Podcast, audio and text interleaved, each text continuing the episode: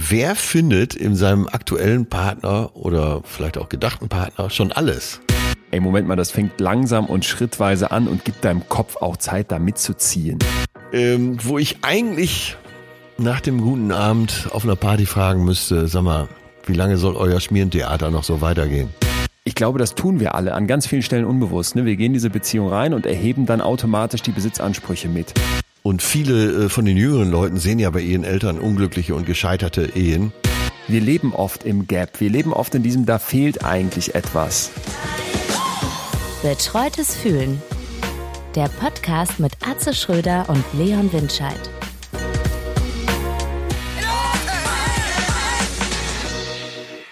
Servus, Grüezi und Ja, hallo. servus, grüezi und hallo. Das geht gut los heute Morgen. Gerade eine Beule ins Auto gefahren. Verdammt. Was? Ach, du bist schneefrei, Ja. ne? Ich melde mich hier aus den Münsteraner Alpen. Bei euch ist Ach, kein da Schnee geht in sowieso nichts, ne? Ja, hier Nee, geht hier gar nichts. Deswegen wundere ich mich gerade, dass du Auto fährst. Wir haben gestern einen Nachbarn hier rausgeschoben mit sieben Mann. Es geht nichts. Das klingt doch. Okay, für alle, die jetzt erst einschalten, es ging gerade um Autos. Ne? Wir haben den Nachbarn hier rausgeschoben mit sieben Mann. Das könnte auch bedeuten, Opa muss ins Heim. äh,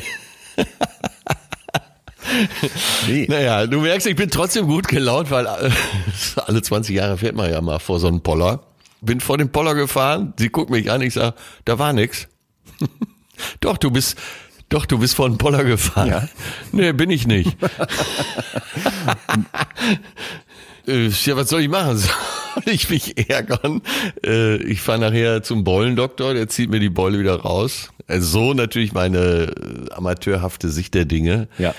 Wir wissen ja alle, wie es dann äh, im wahren Leben läuft. Du fährst dahin, hast vorher dreimal gesagt, ach, Gott, das hat er gleich. Und der sagt, oh, scheiße, das wird teuer. Oh, oh, oh. Und jedes O sind nochmal 150 Euro mehr auf dem Kostenvoranschlag. Ja, wer hat dir das denn da reingefahren? Ja, das war ich selbst. Ai, ai, ai, ai. Ja, da würde ich Ja, äh, so, so fängt die Woche an und was soll's. Damit kommen wir zu unserem Werbepartner heute. Das ist die Firma Becker Solingen. Und damit sind wir in meiner Heimat und nicht nur das, wir sind nur, glaube ich, zwei oder drei Straßen von meinem Elternhaus entfernt. Denn Becker Solingen produziert schon in der dritten Generation in Solingen mit bestem Know-how wirklich sehr hochwertige Präzisionsschneidwaren und Klingen. Und es freut mich extrem, weil ich hoffe, dass alle da draußen Solingen als die weltweite Klingenstadt kennen. Und Becker Natürlich. produziert, ja, sehr gut. Guck, Haben wir sogar mal in einem Roman verarbeitet. Äh, Da hieß es, der und der hat das Messerabitur in Solingen gemacht. So, und Becker Solingen, die haben nicht nur das Messerabitur, sondern die machen wirklich richtig gute Sachen. Die haben eine Marke, die heißt Erbe Solingen und damit stellen die Körperpflegeprodukte her, zum Beispiel für die Maniküre, für die Pediküre, für Kosmetik und für die Rasur. Kenn ich. Und ich habe einen Kennst du auch? Nagelknipser von denen. Ja, Und wie lange hast du den schon? äh, jahrelang. Immer mit Das auf ist jetzt- Reisen. ist jetzt Schneide hier real, oder? Ja, Du hast es absolut. nicht erfunden. Sehr gut. So, und die machen nämlich noch was Gutes und zwar produzieren die extrem nachhaltig. Also die, ich habe mir das wirklich genau beschreiben lassen, die setzen auf 100% G- bzw. Verbrauchsmaterialien, die recycelt wurden und auf erneuerbare Energien, zum Beispiel mit eigenen Blockheizkraftwerken oder einer Wasserwiederaufbereitung. Das heißt, der industrielle Prozess, in dem diese Schneidwaren gemacht werden, ist wirklich nachhaltig. Und das finde ich richtig gut und wir haben für euch immer was rausgeholt. Und zwar gibt's ein monatliches Gewinnspiel, becker-solingen.de slash betreutes Fühlen. Ihr habt es schon vermutet, Fühlen mit UE, becker-solingen.de slash betreutes Fühlen. Da könnt ihr jeden Monat wechselnde Modelle aus diesen hochwertigen Maniküre-Sets oder Rasieraccessoires von Erbe gewinnen. Und ich freue mich wirklich riesig, dass wir hier zurück in meine Heimat können, denn wenn Solingen eine Sache weltberühmt macht, dann sind das die Klingen. Und die von Erbe Solingen und von Becker Solingen sind Weltspitze. Insofern schaut da vorbei und ich drücke die Daumen fürs Gewinnspiel. Ich mache da jetzt erstmal selber mit, fällt mir gerade auf. Ist ja nicht ausgeschlossen, oder? Sehr gut. Ich erinnere mich an meine Jugend, da lief im Kino noch ähm, Bud Spencer, Terence Hill und da zog auch einer ein Messer und dann sagte, glaube ich, Bud Spencer, oh, Liebesgrüße aus Solingen. Also, Liebesgrüße nach Solingen. Danke, vielen, vielen Dank an Becker Solingen und an Erbe Solingen. Wir freuen uns, dass ihr dabei seid und dass ihr uns noch was zum Gewinnen dazu gebt. Ja, aber hier in Münster ist alles ganz, es ist so eine äh, verschneite Atmosphäre. Und als ich am, am Wochenende dann hier über die Promenade spaziert bin, und du kannst dir vorstellen, Münster fehlt's an Bergen. Das heißt, da werden Ja. dann so ganz erbärmliche Versuche gestartet, so, so drei, vier Meter Höhenunterschied an der Promenade runter zu rodeln. Oder ich habe sogar Leute mit Snowboard gesehen. Da, da, da dachte ich aber zurück an unser Gespräch letzte Woche und zwar zum Thema Corona, als du gesagt hast, jetzt hier mal so langsam, ne? Äh, wir gehen alle auf dem Zahnfleisch, das Jahr ist noch so jung und man hat eigentlich schon überhaupt keinen Bock mehr. Und das war aber so ein Moment, wo mir auffiel, ach, das sind doch dann einfach auch wieder so richtig schöne Momente, ne? In diesem, in diesem Schneetreiben dann durch die Stadt spazieren ja. zu gehen, da hat der Winter dann was Gutes und da war irgendwie so alles mal kurz vergessen, war mein Eindruck. Ja, und äh, in diesen Zeiten der Entschleunigung, dann nochmal von Entschleunigung zu sprechen mit dem ganzen Schnee und das entschleunigt ja wirklich total. Die Akustik wird ja auch besser, alles ist so ein bisschen abgedämpft, es klingt alles wie im Studio. Äh, hast du den Eindruck, es tut allen gut? Also hier hat's safe allen gut getan. Es wird auch ganz viel fotografiert. Wir sind dann abends sogar nochmal raus.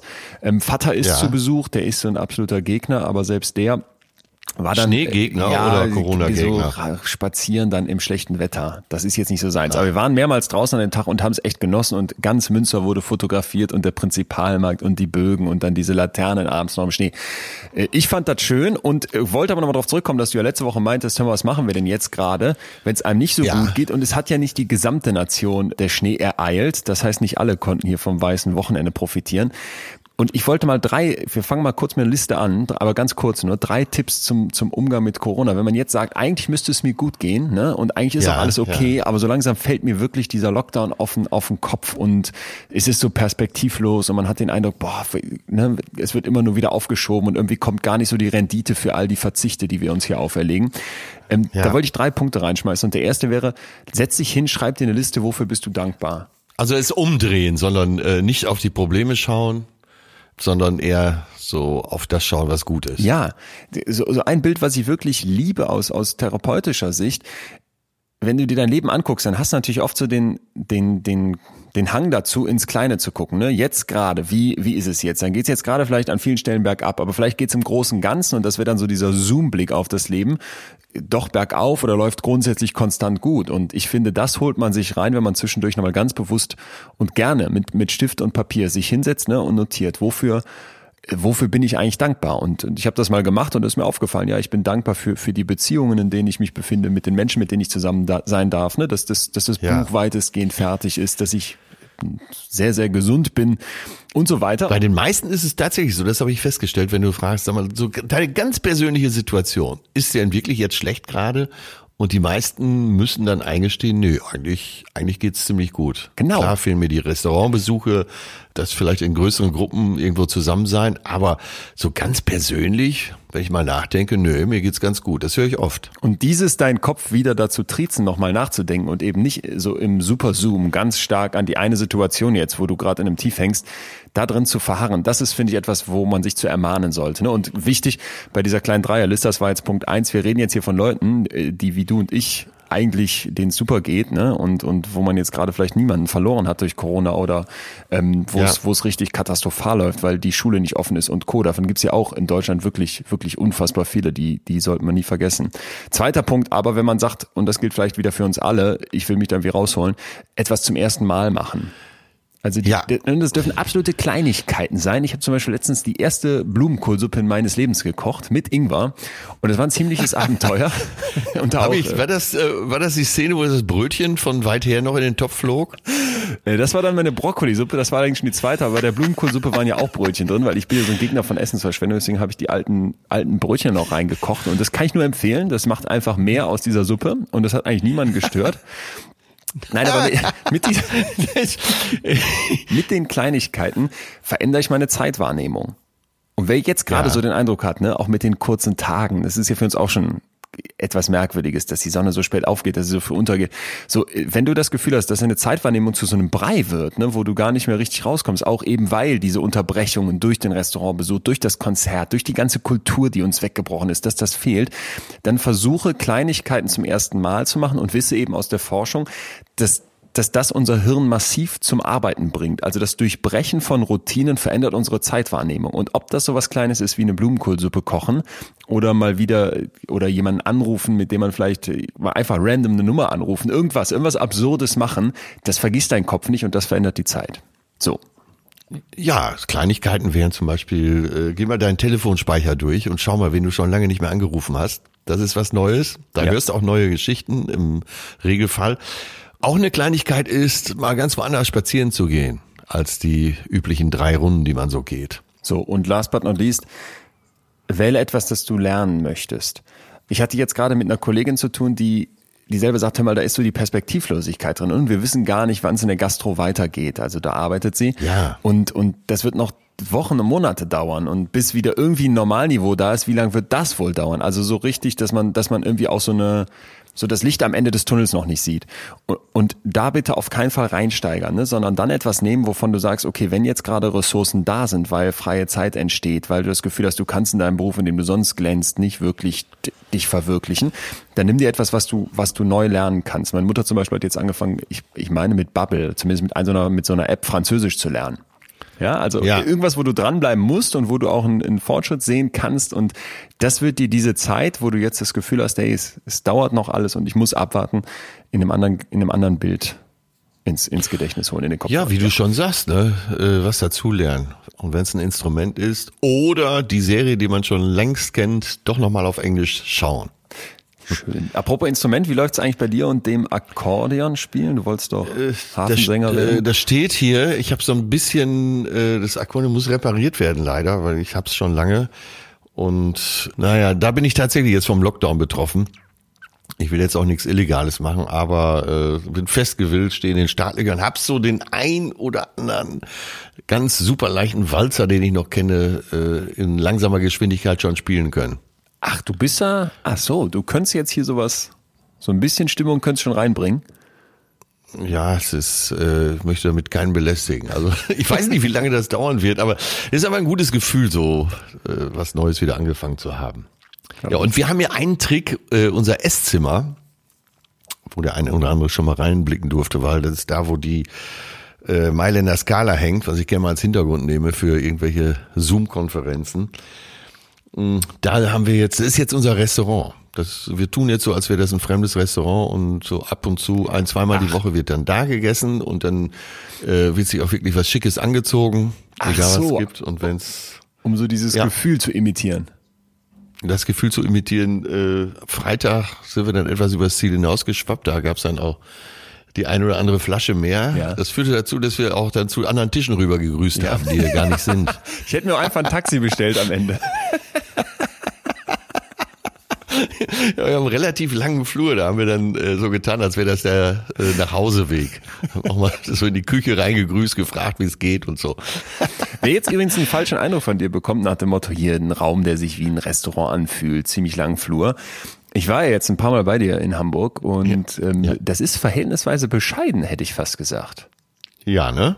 Ja, doch. Und diese endlosen Weiten und die großen Eingangshallen und so, äh, ja, machst du ja eigentlich nur für andere Leute. Äh, Olaf Scholz war bei so uns auf dem Schiff und hat mir erklärt, dass dieser, dieser Trend dazu, wie die Menschen leben, sich massiv dahin entwickelt, dass wir immer mehr Quadratmeter pro Person haben wollen.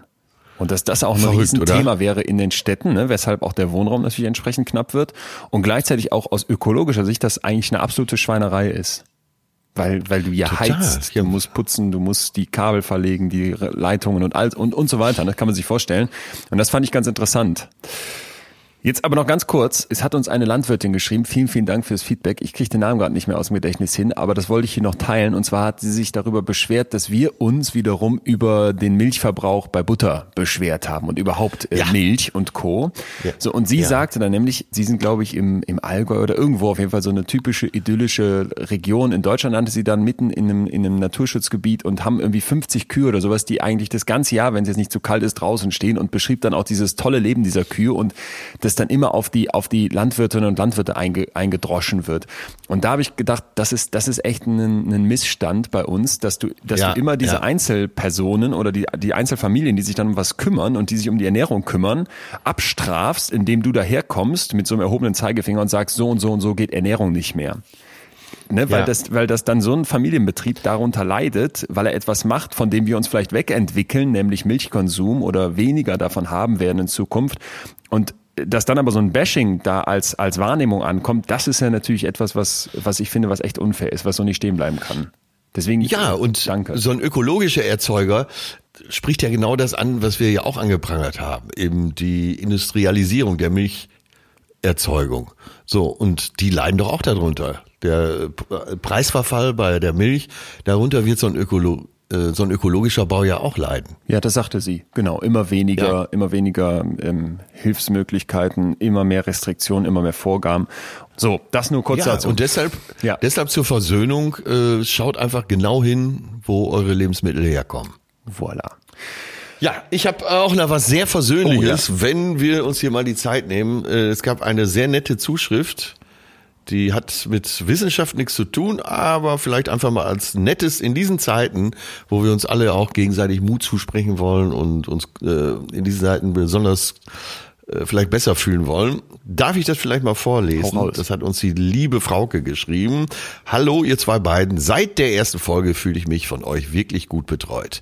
Die vermeintlich banalsten Gefühle zu hinterfragen ist eine sehr gute Idee. Ich freue mich jede Woche auf die neue Folge und gehe immer wieder mit neuen Anregungen und Erkenntnissen in den Tag. Und wenn es nur der ein oder andere Schlagabtausch von euch ist, der mir gute Laune bereitet. Ja, ich sage ja, Leon ist der wahre Komiker. Ihr habt die Gabe, miteinander ergänzend die Dinge auf den Punkt zu bringen. Ich zitatze eure, ich zitatze euch des Öfteren gern mit einleitenden Worten. Also heute habe ich wieder meinen Lieblingspodcast gehört und da haben sie das und das gesagt. Mein Umfeld verdreht schon amüsiert die Augen. Den ein oder anderen habe ich zum Mithörer werden lassen. Zumindest werde ich ab und zu gefragt, welches Thema gerade dran war. Aber heute möchte ich mich aus aktuellem Anlass bei euch von Herzen bedanken. Habe mit großer Freude die Folge How to Humor, also äh, wie äh, geht Humor. Ja, wie geht Humor, Genau, ja. von letzter Woche. Das Thema kam genau zur richtigen Zeit. Ja, dann bitte, da hatten wir ja den richtigen Riecher. Ne? Manchmal seid ihr wirklich meine Rettung. Ich bin sehr mit meinem hilfsbedürftigen Vater beschäftigt, zu dem ich eine enge Bindung habe. Das Thema Loslassen steht gerade intensiv im Vordergrund. Darin bin ich super gut. Ha, ha, ha. Insofern waren schon die beiden vergangenen Folgen über die Väter sehr passend. Nur kurz, ich saß heute traurig, weinend nach aufwühlenden Tagen im Auto auf dem Heimweg, als du, Atze, die Geschichte mit deinem Patenkind zum Besten gabst. Du Kuchen futternd mit angehender Plauze, sie ohne Geld von der Straße kommend. da haben wir ja einige Zuschriften gekriegt, ne? Mich hat's auch sofort wieder. NATO Ja. Also, also Frauke schreibt, ich habe gerade so einen Lachflash bekommen, zu gut. Achso, ich habe fast einen Schreck wegen meines eigenen Gefühlswandels bekommen. Au, Aber es ist ja gut, dass wir jemanden, dass wir jemanden Ja. so da aus der Traurigkeit geholt haben. Ich bin so froh, dass mich der Humor immer wieder in meine Fröhlichkeit zurückholt. Mitten aus den Tränen direkt hinein in die Lebensfreude. So ist das Leben und so sollte es zumindest sein. Das wollte ich euch beiden nur kurz berichten. Den Humor zum Thema zu machen war auf jeden Fall großartig. Macht's gut, bleibt gesund und freut euch, dass ihr euch gefunden habt. Herzliche Grüße, eure Frauke. Wow. Äh, danke. Da können wir nur Danke sagen. Aber ich sag mindestens genauso auch Danke an die Landwirtin. Deswegen, ihr merkt, eure Kritik, positiv wie auch negativ, kommt bei uns an und, und freut uns echt, weil es, glaube ich, zeigt, dass Anteil genommen wird. Und ja, wenn, wenn wir es schaffen, das fand ich eine interessante Beobachtung von Frauke, dass sich ihre Gemütslage so schnell verändert hat und sie das selber beobachten konnte, das ist ja, das ist ja der Hammer.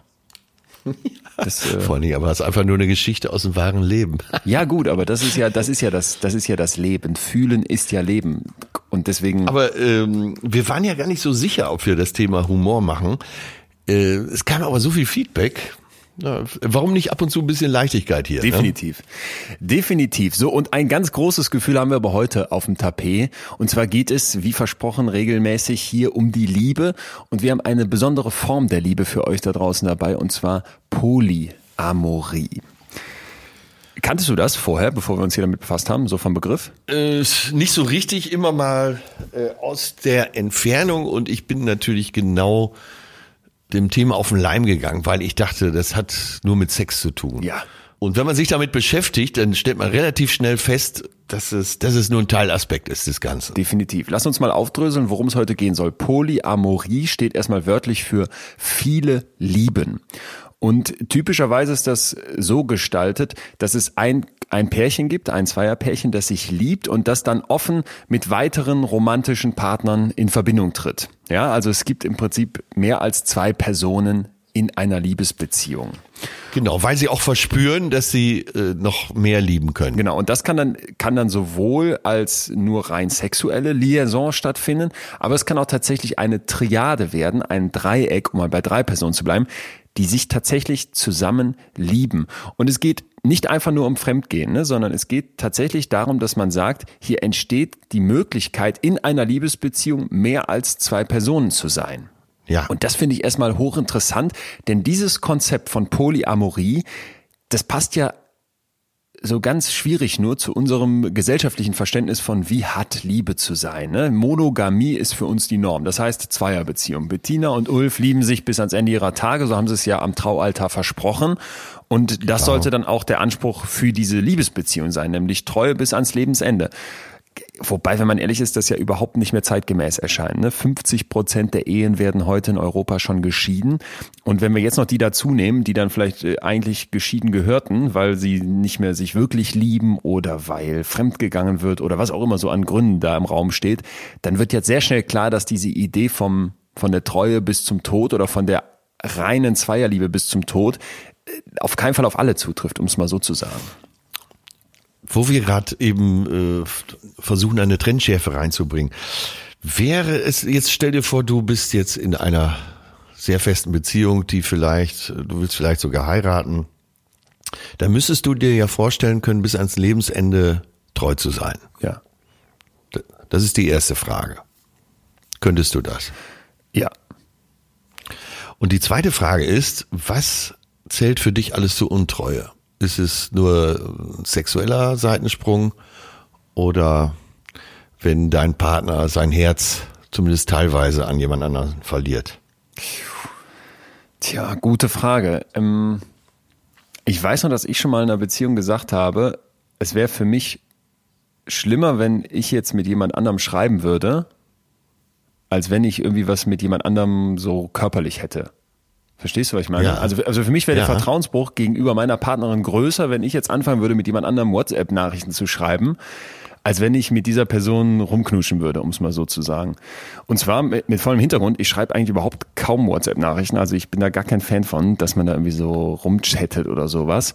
Das äh, fällt mir sehr, sehr schwer. Und wenn ich das dann täte oder wenn ich dieses Bedürfnis hätte, würde das für mich so eine Vertrauensbasis darstellen, weil ich eben wirklich nur mit meinen Allerängsten regelmäßig schreibe und mich das auch interessiert und auch äh, da gerne was teilen möchte. Dass das Ja. dann für mich zeigen würde, hey, da, da ist echt was in, in Gefahr geraten oder das wäre für mich ein, wäre für mich ein ziemlich schlimmer Betrug gegenüber meiner Partnerin. Wohingegen, Weil das eben so eine hohe Bedeutung weil das für hat. mich, eine, dich. viel, für mich eine viel höhere Bedeutung hätte, als jetzt zu sagen, ach, hier auf einer Party rumknutschen. Was ich nicht tue, was ich genauso, genau, was ich auch schlimm fände, aber genau eben nicht genauso schlimm wie jetzt, wenn, wenn da sich so eine Affäre anbahnen würde in, in, im, im Start, im, im, naja, beginnend mit so WhatsApp-Nachrichten eben, ja. Ja. Okay. Und, ja. und bei dir, also wie ist es bei dir? Naja, ich habe es ja hier schon öfter mal gesagt, äh, sei treu oder sei Single. Ja, ja, aber wo fängt die Untreue an? Und die Untreue fängt da im Kopf wahrscheinlich schon an, weil du hast ja nur 100 Prozent.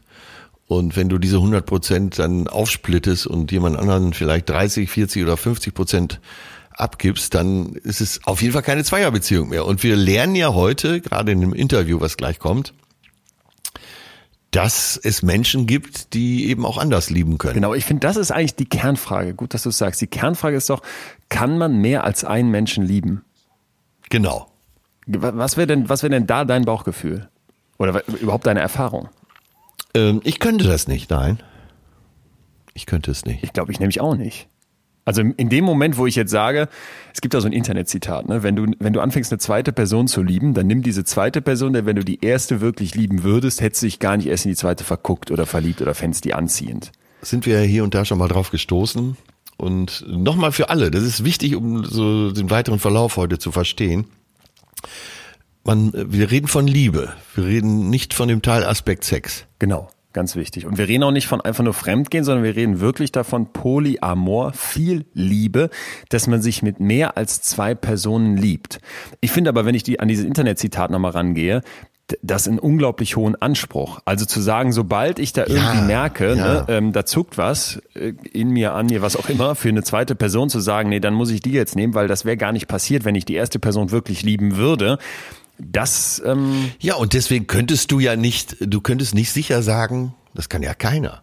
Es kann ja sein, dass du gleich in den Supermarkt gehst und dich trifft der Blitz. ja. Ja. Und dieses, ja, nennen wir es vielleicht mal in diesem Fall Damoklesschwert, schwebt ja über uns allen. Das kann dir ja passieren, du gehst gleich aus der Haustür, eigentlich ist alles gut und plötzlich haut's dich um.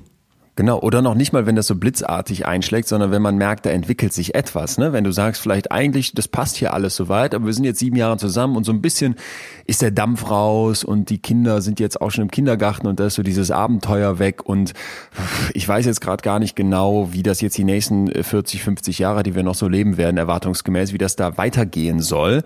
Und dann plötzlich lernst du jemanden kennen und merkst, ah, da ist dieser, da ist das Knistern wieder da, da ist der Dampf wieder da, ne? Und dann vielleicht auch auf dieses sexuelle übertragen, da ist dann vielleicht plötzlich etwas, was dir in der anderen Beziehung schon abhanden gekommen war, was du da vielleicht vom Anfang noch kennst, aber was dir jetzt fehlt und du fängst an, dich zu hinterfragen. Wie kann das jetzt weitergehen? Und ich finde, da kann man ja wirklich mal mit alternativen Liebesmodellen sich öffnen. Wir wollen ja heute keine Werbung für irgendwas machen, sondern wir wollen uns, glaube ich, alle einladen, völlig egal, wie wir leben und ja. wie wir lieben, einen neuen Blick auf die Liebe zu werfen anhand der Geschichte der Polyamorie. Ich habe mal bei Instagram in die Community gefragt und unterstelle, dass das relativ gespiegelt ist zu den Leuten, die hier so zuhören. Da haben nämlich 80 Prozent gesagt, nee, ich kann mir das nicht vorstellen. Also 1000 Leute haben ja. geantwortet und 800 haben gesagt, ich kann mir Polyamorie nicht für mich vorstellen. 20 Prozent sagen, ich könnte mir das vorstellen.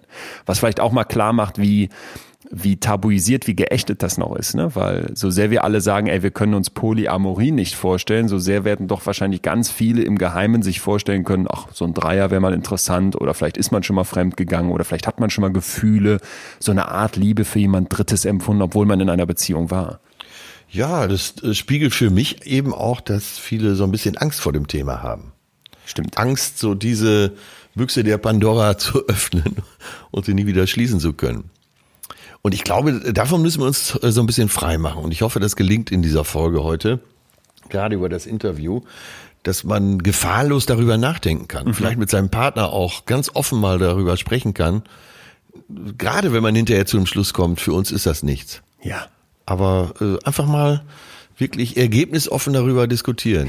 Bevor wir in das Interview reingehen, was du gerade schon ankündigst und was super spannend ist, denn wir haben mit zwei Menschen gesprochen, die in einer polyamoren Triade, also in einem Dreieck leben, möchte noch kurz was zum Hintergrund zur großen, für mich ganz großen Frage reinschmeißen.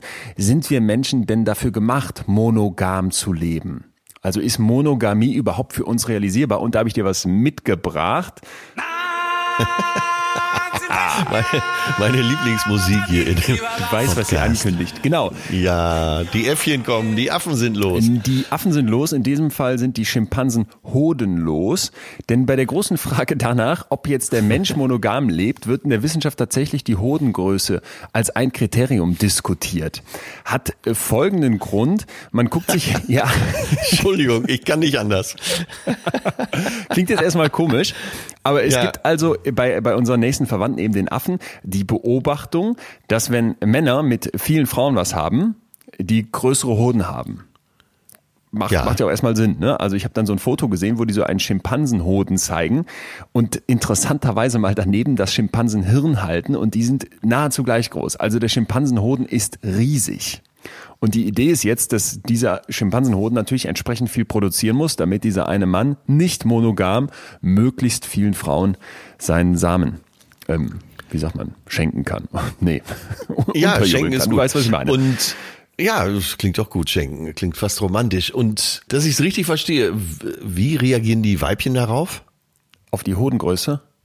Ja, oder ist Ihnen das egal? Das ist mir nicht bekannt, um ehrlich zu sein. Wäre mal interessant zu erforschen. Wichtig ist aber, dass also ein Zusammenhang gefunden wurde zwischen dem, wie oft ein Affe was mit anderen Weibchen hat, wie die sich so äh, zusammentun, ne? eben ob die eher monogam leben oder eher nicht und der Hodengröße.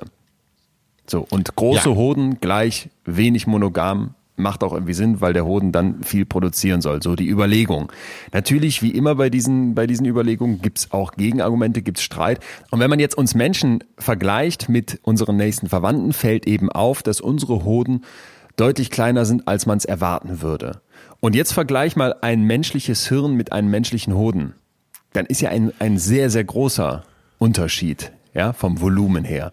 Und das finde ja. ich ganz interessant, weil eine, eine Grundüberlegung ist doch, wann haben wir Menschen uns von den, von den anderen abgetrennt? Wann, wann sind wir ne, so geworden, wie wir jetzt heute leben? Und dabei ja, zu sagen, ja. dass wir irgendwann in der Lage waren, komplexere Beziehungen einzugehen und Kinder auf die Welt zu bringen, die so ganz unfertig sind. Ne? Unsere Kinder sind ja wirklich ein flüssiges Glas, die dann geformt werden in Ja. diesem Leben, während so ein, so ein Fohlen kommt aus dem Pferd raus und kann kurz danach laufen und auch relativ alleine klarkommen. Das dauert bei uns Jahre und in diesem Moment, wo das notwendig wird, weil wir so einen riesigen Kopf daraus kriegen möchten und weil in diesem Kopf eben dieses komplexe Hirn steckt, da brauche ich natürlich jemanden, der sich um dieses Kind kümmert. Und dann zu sagen, ja, Ja, da ja. macht Monogamie, da macht so ein Zusammenhalten Sinn, da macht es Sinn, dass der Vater jetzt sich nicht noch um links und rechts um zig andere Kinder mitkümmern muss, sondern dass wir eben Pärchen bilden, macht ja erstmal Sinn. Oder? Aber das ist, ist dann, ähm, ja, was ist, ist das noch, ist das Evolution? Klar. Soziale Evolution? Wo lässt sich das voneinander trennen? Also das, was wir an sozialen Strukturen als Menschen entwickelt haben, geht ja mit unserer Evolution einher. Okay, verstanden. Ne? Und interessant Ja. wird's jetzt aber, dass du nicht einfach so sagen kannst, okay, das scheint grundsätzlich zu gelten, denn auch bei den Affen gibt es, und da zum Beispiel bei den Springaffen, die Beobachtung, dass die Eifersucht zeigen können. Also ganz fieser Versuch, ne? Die Männchen mussten sich 30 Minuten lang angucken, wie ihr Weibchen im Kontakt mit einem fremden Männchen war. So, und die in der Kontrollgruppe waren dann einfach das zwei fremde Affen, die sich die Männchen angucken mussten. Und dabei wurde jetzt jeweils das Verhalten dieser Männchen gefilmt und die Gehirnaktivität gemessen. Und es zeigt Ja. sich jetzt, dass die Eifersucht im Springaffenhirn Bereiche aktiviert, die mit sozialem Schmerz in Verbindung stehen. Und das scheint auch relativ deckungsgleich zum Menschen, was ich interessant finde. Ne? Das heißt, es Ja, jetzt ahne ich's. So, ne? Jetzt es, ahne ich es gibt was. dann bestimmte Affen, die sagen links und rechts und ich, ich gucke, wen ich alles rankriege, um mein, mein, mein vieles Sperma zu verteilen. Dann gibt's aber scheinbar auch dieses Gefühl von Eifersucht, zumindest bei den Springaffen, was dann auch mit einem erhöhten Testosteron- und Cortisolwert einhergeht, also Zeichen für sozialen Stress und Aggression. Sprich, irgendwo muss da so eine Gratwanderung stattgefunden haben, wo du dann sagst, ja, da ist es schon wichtig, dass in mir ein krasses Gefühl anspringt, wenn mein Weibchen weggenommen wird, weil ich natürlich Ja. möchte, dass wir zusammenbleiben. Und das ist dann zum Beispiel ein Grund dafür, dass wir Eifersucht spüren. Und deswegen kann Eifersucht eben auch so existenziell sein, weil man tief drin quasi Todesangst hat. Ja. Wenn, die- wenn die Gruppe einen nicht mehr will, äh, wird man nicht überleben. Ja, Weil es wirklich wehtut. Das haben wir ja in unserer Folge zur Eifersucht gesagt. das kann ja super Schmerz. erschütternd sein. Ne? Kann- das kann dich ja als Mensch komplett in Frage stellen. Hattest ja. du schon mal so richtig krass Eifersucht? Ich, wahrscheinlich. Ah, wenn ich sage jetzt nein, dann klingt das wieder so, als äh, hier. Wäre es nie nötig gewesen. Atze, Atze sorglos. Ja. Äh, so ist es auch nicht gemeint. Ich war wahrscheinlich immer vorauseilen so vorsichtig, dass ich nicht in solche Situationen komme, weil ich Angst davor hatte wahrscheinlich. Ah, okay. Ja. Ne, Ich habe es irgendwie geschafft, äh, so durch diese Klippen zu manövrieren, ohne dass ich dem zu sehr ausgesetzt war. Ich, ich hatte es auf jeden Fall schon mal so weit, dass ich erahnen konnte, wie existenziell das sein kann. Wie ist es bei dir? Ich habe auch immer, immer gesagt, nein. Und dann habe ich es aber auch mal erlebt und gemerkt, okay, krass, das ist eine, ist eine ganz heftige Erfahrung und es fühlt sich ja so unglaublich unangenehm an, weil du dich so machtlos fühlst, weil du dich irgendwie entwertet fühlst, weil du dich so vergleichst. Und dann gemerkt, gleich, gleichzeitig in demselben Moment eigentlich, was das für ein Ritterschlag für die Beziehung ist. Weil, weil du halt spürst, dass dir das so viel bedeutet, dass dein Kopf dieses krasse Gefühlsschema abfährt, um dir jetzt zu zeigen, ey, guck mal, das ist dir echt was wert. Deswegen bin ich auch so ein Gegner davon. Du weißt, dass ich die negativen Emotionen, und da zählt, zählt Eifersucht natürlich dazu, dass wir die so verteufeln. Das halte ich für komplett falsch, ne? weil ich viel lieber dann hingehe und versuche zu verstehen, was will mir das gerade sagen? Warum schiebt mein Da- Hirn so eine krasse Nummer? Da muss was hinterstecken. Absolut. Man lernt so viel über sich selbst. Weil du kommst in eine Extremsituation, die du sogar nicht äh, in der Rechnung hattest. Und wenn du dich dabei beobachtest, kannst du eine Menge über dich selbst lernen. Ja, finde ich auch. So, und jetzt noch zum Abschluss, Thema Evolution, mal weg von den Affen ins Heute zu uns Menschen. Es gibt ja zum Glück, das hatten wir schon öfter, noch kleine einzelne Kulturen, die sehr abgeschottet und damit ganz anders leben als wir zum Teil, ne? weil, weil sie eben noch eine wirklich autonome, eine wirklich ganz andere eigene Kultur leben können. Und dort lässt sich zeigen, dass wenn man sich diese kleinen zurückgezogenen Kulturen auf dieser Welt noch anguckt, die es gibt, dass immer wieder auffällt, dass die Mehrheit dort, obwohl es erlaubt wäre, meistens dann für die Männer mehrere Frauen zu haben, obwohl es erlaubt wäre, monogam in Ehen leben. Ja. Und das, das finde ich erstmal ganz interessant. Ne? Also es gibt zum Beispiel die Savannah Pume in Südamerika. Das sind Jäger und Sammler, so leben die noch. Und obwohl dort eben dieses Polyamore auftaucht, dieses Polygyne, das heißt Mann darf mehrere Frauen haben. Ja. Also der gesellschaftliche Zwang ist gar nicht da. Der gesellschaftliche Zwang ist überhaupt nicht da. Leben trotzdem nur 20 Prozent der Frauen und 11 Prozent der Männer macht Sinn, wenn Männer das eben dürfen und dann mehrere Frauen brauchen, irgendwann in ihrem Leben in so einer Vielehe zusammen. Und die meisten Ehen, obwohl es dort eben erlaubt wäre und nicht gesellschaftlich sanktioniert, sind monogam. Und das ist keine Seltenheit. Also es gab dort scheinbar Forschungsteams, die sich verschiedene solcher Kulturen, solcher Gruppen angeguckt haben und zeigen konnten, hey, das ist, ist gar nicht so selten. Das heißt, ja. In einer, in einer riesigen Review-Arbeit, die erstellt wurde, wird gesagt, natürlich gibt es dort dieses ne, unterschiedliche und Menschen gucken mal links und rechts. Und natürlich gibt es auch verschiedenes Paarungsverhalten, muss man so zu nennen, und auch verschiedene Beziehungsformen. Und trotzdem deutet wohl einiges darauf hin, dass der Mensch monogam, wenn auch vielleicht in Serie lebt. Also zum Beispiel, weil deine Frau stirbt, dann suchst du ja nach eine neue. Ja, oder weil du Ja, sagst, ich gehe ja. alle fünf Jahre mal fremd als Frau mit irgendeinem Typen auf der Weihnachtsfeier, dann ist das seriell monogam. Ah, okay. Und das finde ich aber grundsätzlich ganz interessant. Also bei all dem Streiten darüber, Ja. sind wir jetzt für die, sind wir jetzt unfähig zur Monogamie, ist das überhaupt machbar, scheint sich doch abzuzeichnen, gerade wenn wir mal über den Tellerrand unserer Kultur gucken, dass selbst dort, wo es erlaubt wäre, wo es keine gesellschaftlichen Sanktionen gibt, die Leute monogam leben. Aber das scheint ja eben auch äh, im Sinne der Familie zu sein. Also des, äh, der Betreuung des Nachwuchses. Tja. Ja, Überlebenssicherung des Nachwuchses, ja.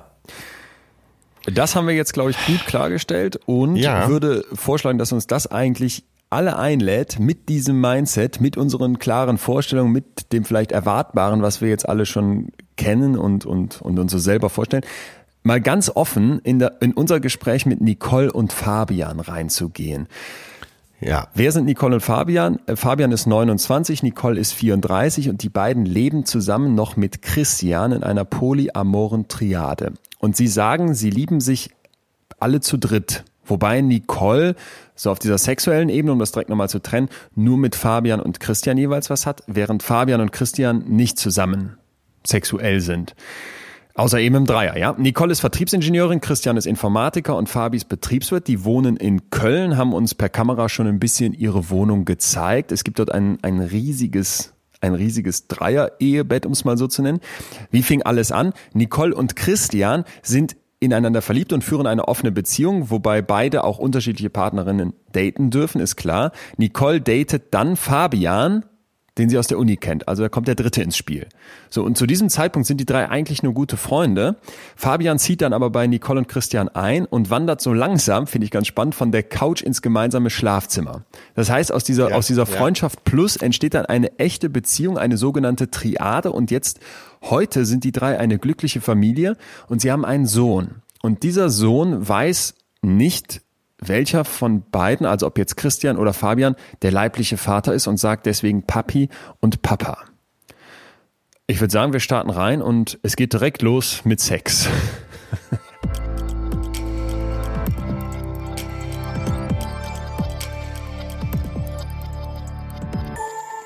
Wir haben hier schon so oft über Liebe gesprochen und versucht, das irgendwie zu klären, aufzu, aufzurollen, für uns zu packen. Und es gab mal diese Szene, äh, Atze, erinnerst du dich, wo wir drüber gesprochen haben? Ja, Liebe zu dritt. Oder irgendwie Ja. noch jemand dazu. Und dann hast du so dieses Bild aufgemacht, boah, dann liegt die neben mir und, und hat was mit einem anderen Kerl im selben Bett, äh, wie Sex. Ja. Jetzt ja. sitzen uns zwei hier mit gegenüber quasi, die genau für die genau das Alltag ist. Ja. Da prallen doch jetzt Welten aufeinander, oder? Ja, da möchte ich mich nochmal eben äh, etwas genauer erklären.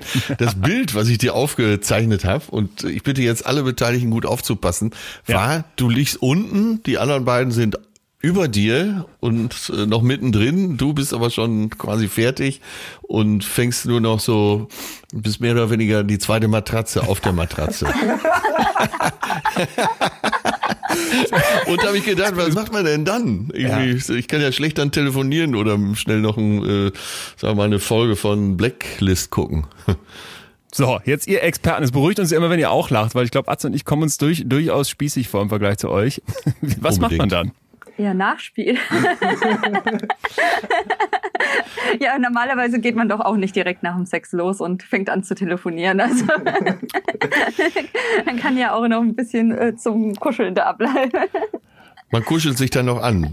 Kommt es denn auch schon mal vor, dass einer, äh, ohne dass ihr, dass die Verbleibenden sauer sind, äh, einfach mal rausgeht, weil jetzt gerade die Lust so ein bisschen verlässt? Ja, also ich glaube, wenn man dann halt im Endeffekt äh, ja schon beendet hat und ähm, ja, das kommt dann schon mal vor, ja. Genau. Also, ja. Aber wie gesagt, dieses ähm, ganze äh, zu dritt Sex haben, das ist bei uns gar nicht Standardprogramm. Also, weil man Ah, okay. stellt sich das immer so groß vor. und- Ja, ja, genau. Also es ist tatsächlich eigentlich so, ähm, das hat mal jemand so schön gesagt, wie andere Leute halt mal ab und zu ihre Handschellen rausholen oder sonst was. Äh, das kommt ja bei den meisten Ah, ja. Beziehungen auch nicht ständig vor. Also Aber äh, Nicole, da sagst du natürlich ein wahres Wort, weil äh, man stellt sich vor, als hättet ihr 24 Stunden am Tag Sex, aber das schafft man selbst in einer polyamoren Beziehung nicht. Ne? äh, also da sind wir tatsächlich ganz normal. Also es ist äh, Höhen und Tiefen mit Lust und ähm, dann zu viel Stress, dass man überhaupt äh, mal wochenlang auch scheiße, wann hatten wir denn überhaupt das letzte Mal? Also es ist Ja. bei einer polyamoren Beziehung genau das Gleiche. Oh, wenn's, wenn das so gleich ist, was unterscheidet aber eine polyamore Beziehung von einer in Anführ großen Anführungsstrichen normalen Liebesbeziehung? ja, hast halt mehr Leute, die da involviert sind und du musst deswegen auch viel mehr kommunizieren. Ja. Und Polyamorie ist ja an sich, ähm, wie das Wort ja auch beinhaltet, ähm, es ist ja nicht Polysexualität, von der wir reden, Ja, sondern Polyamorie. Das heißt, es unterscheidet sich hau hauptsächlich in dem Punkt, dass man halt auch sich erlaubt, mehrere Partner zu lieben. Und Ja.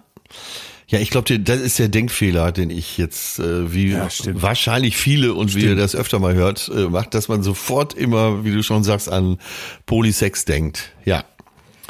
Und das eben doch ganz viele andere Bereiche betrifft. Äh, Ist eigentlich krass, Atze, oder? Dass bei diesem Thema Fremdgehen man immer so das als ersten Punkt hat, oder? Dieses Oktoberfest Ja. und dann läuft es irgendwie hinterm Zelt oder beim Karneval äh, auf dem, auf, dem, auf dem Klo im Keller von der, von der Kölner Kneipe. Dass das immer so direkt dieser, dieser Extrembereich ist, an dem man Was denkt. würdest du denn mit deinem äh, psychologischen Ansatz sagen? Warum? Also jetzt eben nicht äh, an Christian oder Nicole, sondern an Leon. Warum äh, richten wir den Blick so fokussiert immer sofort darauf? Ja, also ehrlich gesagt, dieses sich etwas vorstellen können und sich dann auch in so ein krasses Thema reinsteigern, ist ja, glaube ich, ganz typisch. Hatten wir das hier nicht schon immer wieder, dass wir gesagt haben, dass wir dazu neigen, so riesig groß zu denken? Und ich fand, Nicole, das ist ja gerade eigentlich perfekt gesagt. Man hat irgendwie so seine Genau. Vorurteile im Kopf und malt sich dann wirklich das Krasseste aus. Boah, ist das heftig, wenn die da jetzt zu dritt loslegen und der eine liegt drunter und was soll der machen? Das war ja auch wirklich bei uns beiden, so sind wir ganz ehrlich. Doch, äh, doch, doch direkt, dass man solche Bilder im Kopf hat. Ja, und auch die Zuschriften, nur weil du es mal erwähnt hast Genau. und, und so ganz kurz angerissen hast, das war ja also kein Kernthema in unserem Podcast, in der Folge, kamen ja sofort Zuschriften, die dann äh, sich das eben auch so vorgestellt haben. Ja. Also es scheint in vielen Köpfen zu sein. Habt ihr denn damit auch zu kämpfen, so ich sag jetzt mal gesellschaftlich? Vielleicht mal ganz konkret, wenn ihr jetzt, wenn ihr euch erinnert, als ihr eure Eltern, ja, wie sagt man, informieren wolltet. Wie lief das? Oh ja. tatsächlich ähm, kam dann auch die Frage, wie das ähm, so bei uns abläuft. Und dann habe ich auch gesagt, na ja, ganz ehrlich, ich frage ja auch nicht normale, also ich frage auch nicht monogame ähm, Beziehungen aus, was sie denn alles im Bett alles machen. Und Ja. das möchte man auch nicht breit treten, vor allem nicht vor seinen Eltern. Ja, stimmt. Oh und Gott. es gibt ja echt einige Sachen, die man auch zu zweit machen kann, die vielleicht nicht standardmäßig sind. Und da denke ich mir halt auch, da fragt doch auch keiner. Und ja, es ist sehr traurig, weil oft, wenn wir Leute kennenlernen, die erste Frage, die, die kommt, ist so, ja, und wer hat jetzt was mit wem? Und ja, und wie läuft das? Und ja, und das finden wir eigentlich schade, weil ähm, wenn man monogam ist, dann kommt man hin und man stellt sich vor und man wird als erstes mal gefragt, ach cool, wie habt ihr euch kennengelernt? Ihr seid ja ein süßes Paar. Und bei uns ist so, ja, und was macht ihr im Bett? Also es ist halt schon so dieses schon Traurige, dass man so sexuell gesehen wird und eigentlich ist man eine Familie, man liebt und Ja. man hat eigentlich diese Liebe im Fokus. Da hast du absolut recht. Genauso gut kann man ja fragen, äh, wie läuft das ab, wenn ihr zusammen Mensch ärger dich nicht spielt oder Monopoly? ja. Ja, ich habe da vielleicht eine Theorie, äh, Leon. Ich bin Weil sehr der, gespannt. ich glaube, der Pornokonsum hat durchs Internet sehr stark zugenommen. Vielleicht Ja. sehe ich da eine Verknüpfung zu, dass äh, alle sofort an den Dreier denken und hier und da. Äh, Also Internet-Pornokonsum sexualisiert die Gesellschaft und daran liegt es, dass man auch bei solchen Themen sofort an sowas denkt? Ich glaube, dass das Bild halt schneller in den Kopf kommt. Ah ja. Ich glaube, äh, dass, dass ein äh, anderes Momentum da auch reinspringt, äh, springt, nämlich vielleicht eine Sehnsucht. Stimmt. Weil es gibt ja eben viele Stimmt. Leute, die auch in einer Zweierbeziehung viel zu wenig Sex haben. Nach meinen Beobachtungen, ich bin jetzt auch ein bisschen älter als Leon, wenn, auch wenn man das nicht denkt. Ähm, dass viele so eine Sehnsucht nach, äh, nach mehr Abenteuer, nach mehr Sex haben und eben deshalb da so viel reinlegen und projizieren. Das kann auch sehr gut möglich sein. Also ich glaube auch einfach, dass dieses Gehirn, das in Schubladen denkt, halt einfach keine kein Bild hat von drei Leuten, die nebeneinander laufen und Händchen halten. Das Bild Ja. wird halt eigentlich gar nicht gezeigt. Tatsächlich äh, in den ganzen polyamoren Communities, wo wir jetzt ähm, äh, mit denen wir aktiv sind, in Instagram und so, ähm, die sagen alle, die, es muss mehr in den Medien vertreten werden, das Bild muss gezeigt werden, es muss mehr Ja. Filme geben, damit die Leute halt dieses, weil das einzige Bild, das wir tatsächlich haben, ist Porno. Und ähm, Ja, das ja. ist traurig, aber leider wahr. Ja, ja, genau. Und dem wollte ich jetzt so nachspüren. Warum denken wir denn äh, sofort so pornografisch? Da scheint wirklich auch äh, eine Sehnsucht im Spiel zu sein und eben ein ganz großer Teil Projektion. Da- Das finde ich ist ein ganz wichtiger Punkt, dass man sich so vielleicht auch dagegen besonders wehren möchte, weil man genau weiß, eigentlich ist vielleicht in mir drin doch auch so ein Bedürfnis, nochmal nach 20 Jahren mit der Bettina vielleicht links und rechts zu gucken und das nicht irgendwie heimlich auf dem Oktoberfest machen zu müssen im Vollsuff, sondern dass man das vielleicht auch mal ehrlich ansprechen dürfte. Könnt ihr euch, könnt ihr Ja. euch das auch vorstellen? Absolut. Also ich denke, dass es ähm, genug Menschen gibt. Also ich hatte auch Kumpels. in- Also ich bin ein Mensch, der redet sehr intime Gespräche mit seinen Freunden.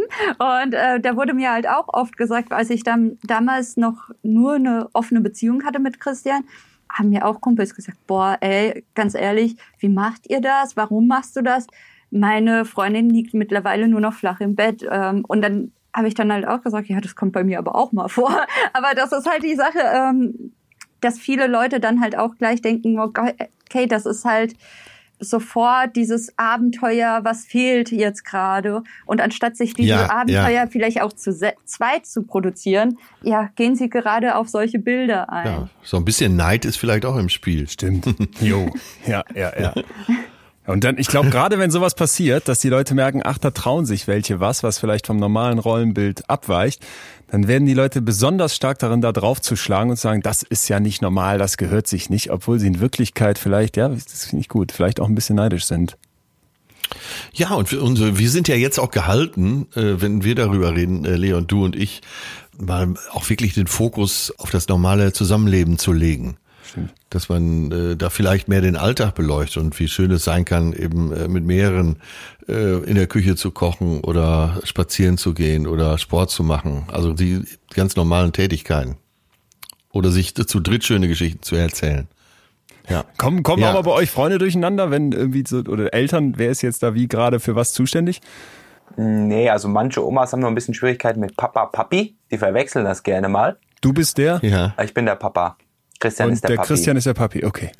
Genau. Und äh, manchmal kommen die ja ein bisschen durcheinander, aber sonst eigentlich nicht, ne? Äh, euer Sohn hat dann ja sechs Omas und Opas. Ah, das wäre krass. Also ja, sechs, drei Omas, drei Opas. Ja, ja, so meinte ich. Sechs Omas und Opas. Ähm, zusammengefasst. Ich habe mir euren Insta-Account mal angeguckt, real.polylife.official. Und der allererste Post, den ihr gemacht habt, erinnert ihr euch noch? Ja. Was das ihr geschrieben habt auch? Vatertag. Ja. Zum, zum Vatertag. Ich fand so krass, weil ihr gesagt habt, hey, ein, äh, unser Kind hat, also jetzt mal im übertragenen Sinne, unser Kind hat zwei Väter und da gucken alle so kritisch drauf, aber eigentlich heißt Vater sein doch nichts mit Genen, sondern dass man sich bereit erklärt, ein Kind für, für immer zu lieben und zu unterstützen. Und da, das hat in mir einiges ausgelöst, weil ich so dachte, okay, ähm, euer Sohn weiß ja nicht, wer der biologische Vater ist. Ist es Fabian oder Christian? Ist, Ja, aber Leon, meinst du denn nicht, dass, äh, was, da brauche ich fast gar nicht nachfragen. Natürlich ist ja klar, dass der soziale Vater ja immer der Prägende sein wird. Also egal, wer dein Erzeuger ist, um es jetzt mal hart zu sagen, äh, vielleicht hast du den ja auch nie kennengelernt, äh, äh, prägend wird ja dann immer der soziale Vater sein. Und wenn du zwei soziale Väter hast, Ja, nee, genau, da, ja- darauf wollte ich hinaus. Das sehe ich ja genauso. Also der Punkt ist halt, dass ich, wenn man sich dann diesen Account anguckt und ihr beschreibt ja auch, dass ihr, dass ihr harsch angegangen werdet, dass ganz kritisch nachgefragt wird und keiner das einfach so akzeptiert, okay, dann hat das Kind halt zwei Väter. Darauf, darauf wollte ich hinaus, dass ich so dachte, okay, wenn ihr sagt, mit dem Post geht ihr als erstes raus, dass da ja offenbar ein Riesendruck auch ist, da mal aufzuklären und vielleicht einen neuen Blickwinkel drauf zu eröffnen, oder? Ja, ich glaube, das ist halt auch so ein bisschen die Sensationsgeilheit von allen Leuten. Die wollen unbedingt wissen, das ist so ein bisschen wie eine Sitcom. Äh, wer ist der Vater? Ja. Und irgendwann kommt das raus. Und dann haben wir tatsächlich auch ein Instagram Live Reveal gemacht, wo wir dann gesagt haben, na ja, deswegen sagen wir nicht, wer der leibliche Vater ist, weil und dann hat uns tatsächlich, äh, haben ein paar dann, äh, uns ganz böse Nachrichten geschrieben. Ich habe extra diesen äh, Reveal geguckt, damit ich es erfahre. Und ihr verarscht mich hier. Und dann haben wir halt einfach ah, gesagt, ja. na ja, es kommt halt in jedem Post bei uns vor, dass unser Kind zwei Väter hat. Ja, und ja. Ähm, das ist halt so ein bisschen, ja, ein bisschen auch traurig, dass äh, Leute einfach da so viel Wert drauf setzen, obwohl man halt, wie gesagt, viele kennen ihren Erzeuger gar nicht und ja, das genau, Interessante das ist auch, dass Kinder das ja super einfach akzeptieren. So, oh ja, dann hat er halt zwei Papas, die die Welt neu kennenlernen. Aber wenn du halt ja. jetzt schon 20, 30 Jahre in dieser Welt bist, dann nimmst du ja auch unterbewusst die ganzen Normen mit von dieser Gesellschaft und hinterfragst ja. ja. Und wir wollen auch so viel Aufklärungsarbeit machen, jetzt vor allem, dass wenn der Kleine auch mal ein bisschen größer wird, und dann in die Schule kommt, Kindergarten etc., ja. dass zum einen die Kinder, aber ganz besonders die Eltern von seinen Freunden und seinen Klassenkollegen, dass sie ähm, sagen, okay, der hat halt zwei Papas. Das ist sehr selten, aber ist jetzt keine, es ist keine äh, Gangbang-WG, so voll die Assis oder sowas, ja. Das, ja, ja. Wo sie halt sagen, mit dem gehst du nicht spielen, ja. Und ähm, ja. genau, deswegen wollen wir das halt jetzt auch hier so ein bisschen bekannter machen, wie wir leben. Ja, sehr lobenswert. Darf ich mal ganz ein ganzes Stück zurückspringen? Ihr seid ja, ich weiß jetzt gar nicht, wer war zuerst, Fabian oder Christian, Nicole? Also ich bin erst mit Christian zusammengekommen, dann ist Fabian ja. in die Beziehung gekommen. Und äh, wie gab es so einen Moment, wo ihr für euch beide festgestellt habt, wir möchten unsere Beziehung offen gestalten oder war das von Anfang an so? Ähm, das war relativ von Anfang an so.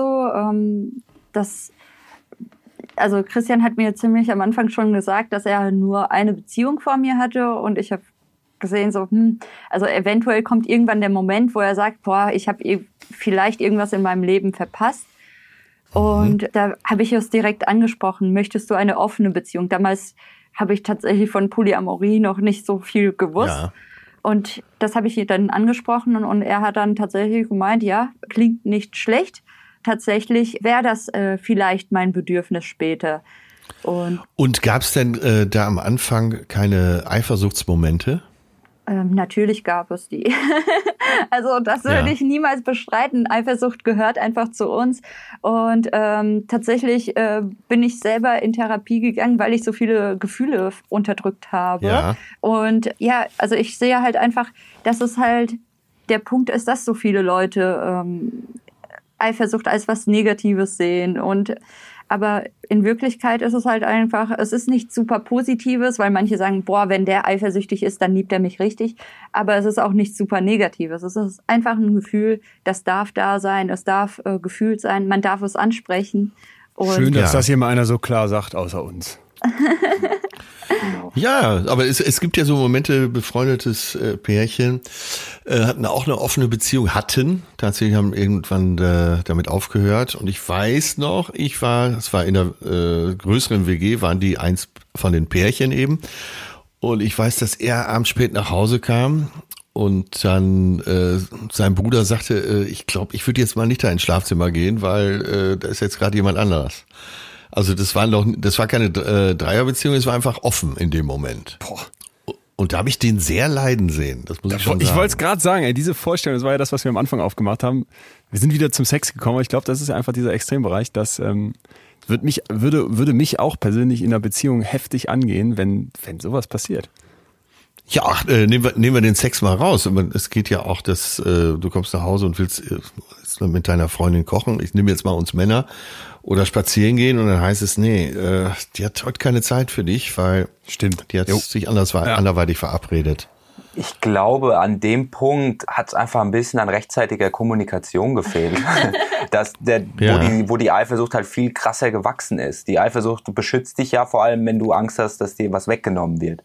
Und wenn ja. er jetzt mit der Erwartung nach Hause gekommen ist, hey, jetzt treffe ich meinen Schatzi und wir haben einen schönen Abend, und dann heißt mhm. es, aber Schatzi hat jetzt gerade keine Zeit für dich, dann ist das natürlich ein äh, Scheißgefühl. Also. Genau, also ich denke halt auch, also bei uns war das ja damals in der offenen Beziehung so, dass wir uns wirklich alles gesagt haben, geschrieben haben. es gab halt nichts Unausgesprochenes. Deswegen wäre das niemals passiert. Ja. Heute passiert das sowieso nicht. Wir sind tatsächlich eine geschlossene Triade. Ähm, das heißt, wir daten nicht, wir treffen niemanden mehr. Also das ist auch so ein Vorurteil, mit dem wir zu kämpfen haben, dass viele denken, oh, ihr vernachlässigt jetzt euren Sohn, weil ihr geht die ganze Zeit auf Dates oder äh, Ach so, ja. das Polyamorie heißt nicht, dass man für immer offen sein muss für Liebe und alles drum und dran und äh, Sexualität kann sich vielleicht mal ändern, wenn der Kleine groß ist, aber jetzt tatsächlich sind wir geschlossen. Aber nochmal kurz in diese offene Beziehungssituation rein, reingesprungen. Ich glaube, interessiert viele, weil ich nehme wahr, dass es mehr wird in meinem erweiterten Bekanntenkreis, nenne ich das jetzt mal, und kenne, ja. glaube ich, keine einzige, die funktioniert. Es ist, es ist immer wieder dieser Moment, wir haben das hier schon mal ausführlich besprochen, von der Anthropologin Helen Fischer, Atze, du erinnerst dich vielleicht, die in verschiedensten ja, ja. Kulturen, ne, diese Polyamorie untersucht und die sagt, ja, wenn, wenn, wenn der dann woanders ist oder sie woanders ist, dann entsteht immer dieser unglaubliche Druck und die Leute, die sie, die sie kennengelernt hat, die sie erforscht hat, die müssen immer davon reden, weil die das emotional überhaupt nicht sonst in ihrem Kopf äh, verwusstet bekommen. Da ist so ein, so ein Druck auf dem Kessel weil eben diese Eifersuchtsvorstellung da ist. Wie, wie war da bei euch die Erfahrung in so einer offenen Beziehung? Gab es dann Regeln, nicht in derselben Stadt oder nicht, nicht direkt hintereinander oder, oder wie, wie macht man das praktisch? Also tatsächlich habe ich sogar ein E-Book darüber geschrieben, weil wir so viele Fragen dazu auch bekommen Wo haben. Wo gibt es das? Das wollen wir wissen. genau. Das gibt es genau. auch meine, äh, auf unserer Webseite www.real-polylife.com kommt man auch über Instagram hin. Und genau da geht es nämlich tatsächlich genau darum, ähm, wie fängt man denn überhaupt an und wie intensiv sind welche Schritte, die man durchgeht. Ähm, darf man auf Dates gehen? Darf man äh, sexuell? Darf man bestimmte Praktiken nicht machen? Und, Dann gib uns ähm, mal ein How-to offene Beziehung. Was sind die ersten Punkte, die damit ersten das klappt? Punkte ist wirklich jeden Fall, den man irgendwie erleben kann, durchzugehen. Also von ähm, flirtest du gerade mit jemandem, triffst du jemanden einmal, triffst du jemanden zehnmal, also ähm, ah, okay. Bis hin zu du äh, schläfst mit meiner Mutter. also ich glaube, der ist nicht so ganz realistisch. naja, wenn wir jeden Fall, also ich meine, man kann sich ja die absurdesten Konstellationen vorstellen, ne? Plötzlich mit dem besten Freund oder da wird mehr draus mit wem anders. Also ja, aber da kommt mir doch sofort die Frage in den Sinn: Muss man ein bestimmter Typ dafür sein? oder was, oder was heißt ein bestimmter Typ? Es ist ja absolut denkbar, dass äh, für, es für viele Menschen gar nicht gehen würde und viele nicht dafür geeignet sind. Man muss auf jeden Fall ein kommunikativer Typ sein, weil es gibt äh, keine Standardregeln dafür. Und ja. Diese Regeln, die ändern sich ja auch mit einer Zeit. Also man, man entwickelt sich ja selbst weiter. Man merkt, ach, eigentlich damals habe ich dir gesagt, das finde ich gar nicht okay. Aber jetzt, das wäre so eine Option. Ähm, bei uns war es zum Beispiel in der offenen Beziehung der Fall, dass äh, Christian dann Frauen getroffen hat. Und ja. ich gemerkt habe, boah, äh, eigentlich habe ich gar keine Lust darauf. Ich brauche irgendwas ein bisschen sichereres, was tiefereres, weil ähm, fremde Männer treffen brauche ich jetzt nicht. Und ähm, da habe ich ihm ja gerade von Fabi erzählt, gesagt, ja, das wäre der Einzige, der mich reizen würde.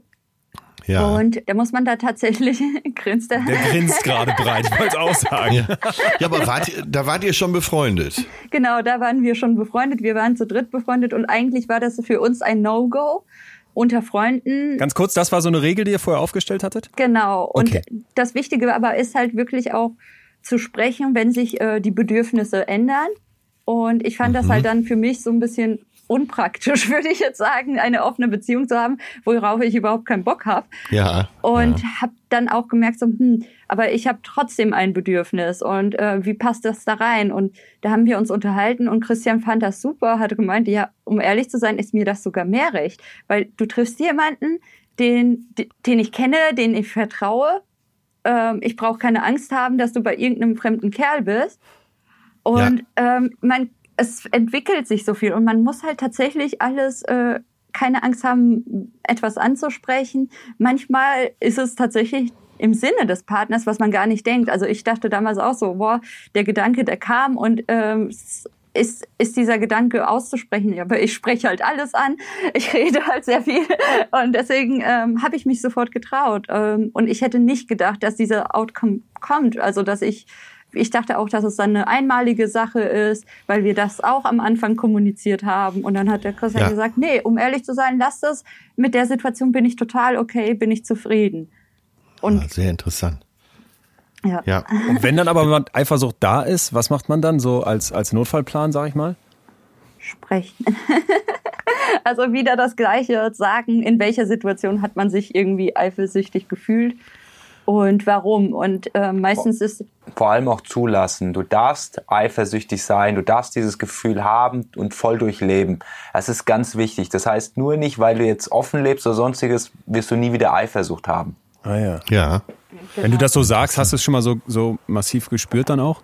Bei, bei mir war das ein bisschen ein anderes Gefühl und zwar Liebe als wir halt unsere Beziehung weiterentwickelt haben. Also als wir, wir sind ja quasi nur so, ähm, zur Info, ich bin, wir kennen uns seit circa zehn Jahren. Vor fünf Jahren bin ich zu denen nach Köln äh, in die Bude gezogen. Ursprünglich nur mal kurz, um äh, auf eigene Beine zu kommen, halt frisch nach dem Studium. Und Wie genau, es dann so läuft. Genau.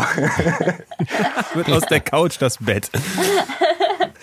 Genau, und ähm, dann war das so, dass man halt irgendwann gemerkt hat, das sind Gefühle. Ja? Und äh, die Niki hat das auch gemerkt und hat auch, auch gesagt, das ist okay, du darfst Gefühle zulassen, du darfst auch Liebe für uns empfinden. Ja? Auch wenn wir äh, quasi schon lange, Christian und ich, in der langen Beziehung sind.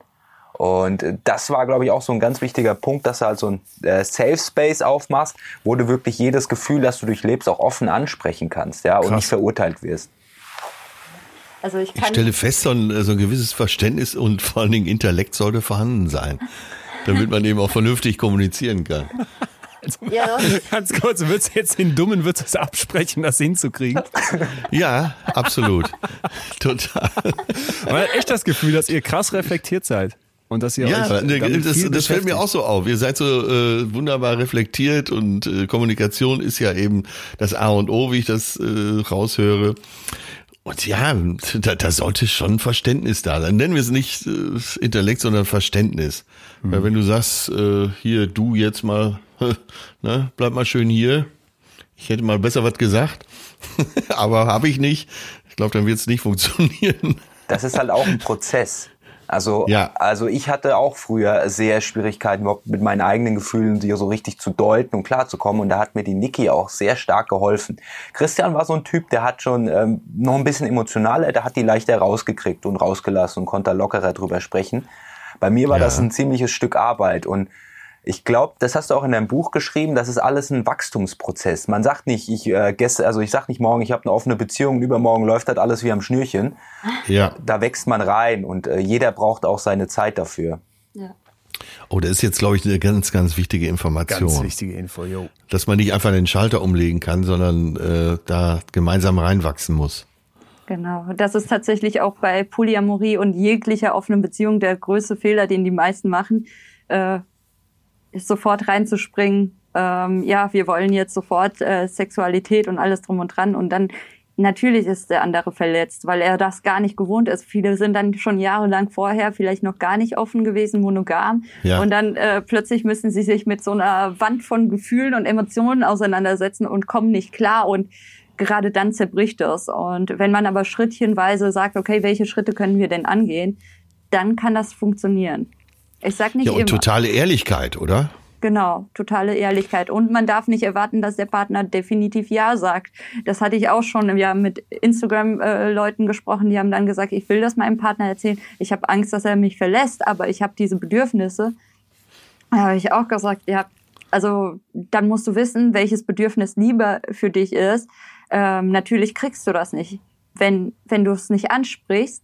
Aber ich kann nie garantieren, dass ein Partner nicht sagt, boah, du hast jetzt die Bedürfnisse, ich fühle mich nicht genug geliebt, weil manche äh, tun genau das damit assoziieren, wenn ein Partner Bedürfnisse außerhalb der Beziehung hat, dann kann er mich ja gar nicht mehr lieben. Aber das stimmt ja. überhaupt nicht. Diese Bedürfnisse, die kommen bei den meisten Menschen von uns vor so sehr ich jetzt das alles nachvollziehen kann, was ihr beschreibt, und äh, ich finde das äh, unglaublich, wie ihr das, wie ihr das eben beschreibt und eben das, was auch Atze gerade gesagt hat, mit dem reflektiert sein, drüber nachdenken, diesen Intellekt da drauf bringen, das, das, das, ja, überlegt sein.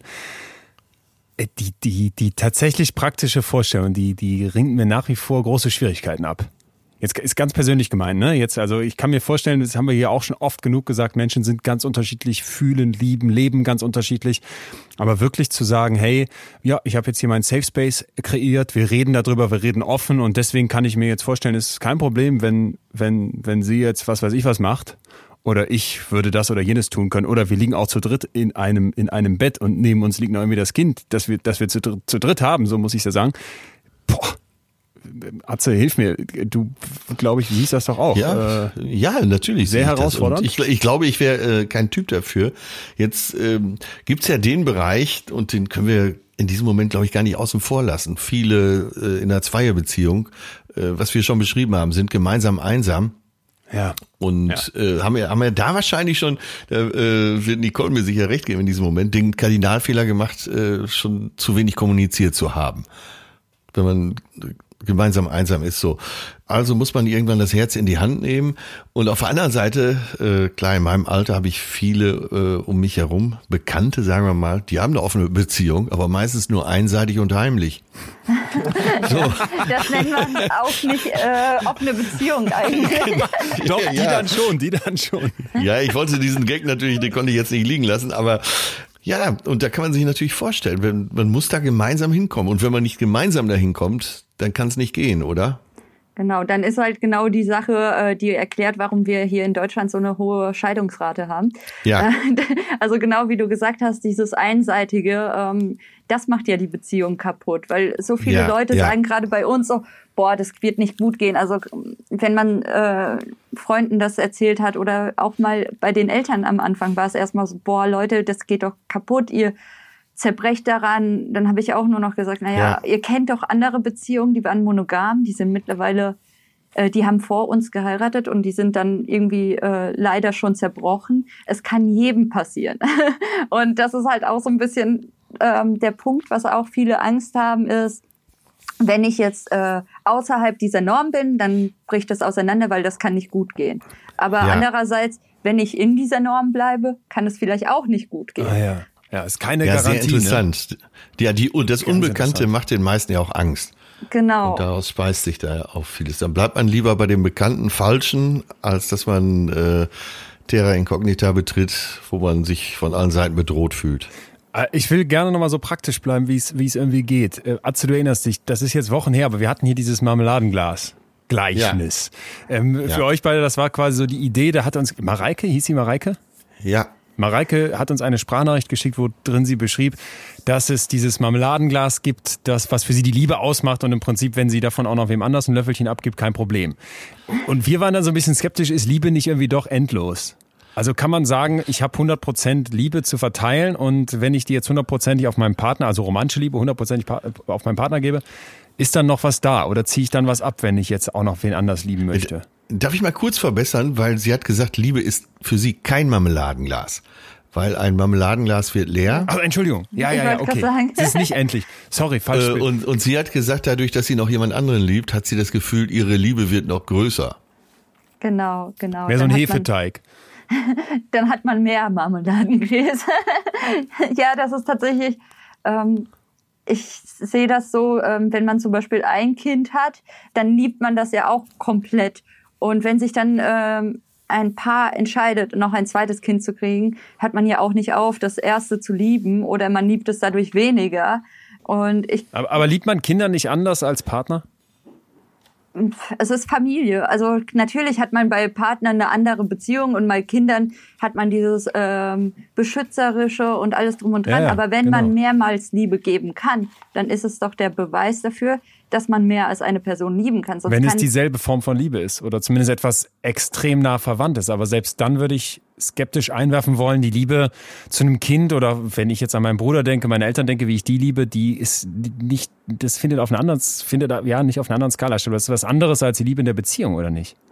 Man hat immer verschiedene Personen, ähm, die verschiedene Bedürfnisse auch stillen. Also gerade ähm, ein Höchstargument von Polyamoren ist halt wirklich, dass nicht ein Partner immer alle die Bedürfnisse stillen kann von einer ah, ja. Person.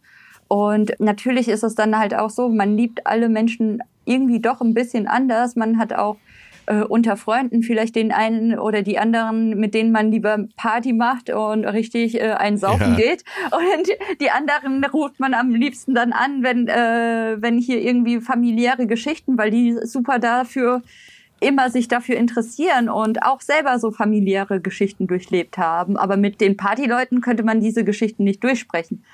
Und ja. das heißt nicht unbedingt, dass man den einen Freundeskreis viel mehr liebt oder den anderen viel mehr liebt, weil man sich halt gerade ähm, dann diese ja, Liebe sucht sozusagen bei den Freunden oder diese Freundschaft. Und das ist ja bei Partnern genauso. Also es, man darf auch alle ein bisschen anders lieben. Das heißt mhm. aber nicht, dass jemand mehr oder weniger geliebt wird, nur weil ah, man ja. Ich finde auch, also das mit dem Marmeladenglas, ich würde das Marmeladenglas eher als Zeit und Kapazität sehen, äh, deine menschliche Kapazität. Wie viel Zeit habe ich? Wie viel Energie habe ich? Wie gut kann ich meine Aufmerksamkeit äh, auf alle Menschen verteilen? Ja? Und nicht ja. direkt auf die Liebe runterbrechen. Ja. Also ja.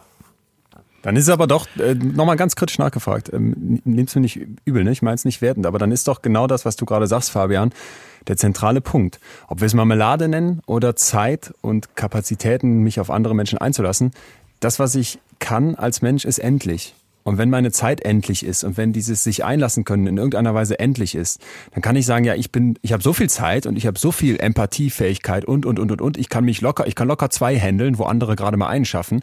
Aber dann könnte ich doch sagen, wenn ich so jemand wäre, könnte ich vielleicht, wenn ich mich da jetzt voll auf eine Person einlasse, diese noch in ganz andere Sphären lieben. Aber vielleicht will die Person ja nicht nur diese Liebe von einer Person.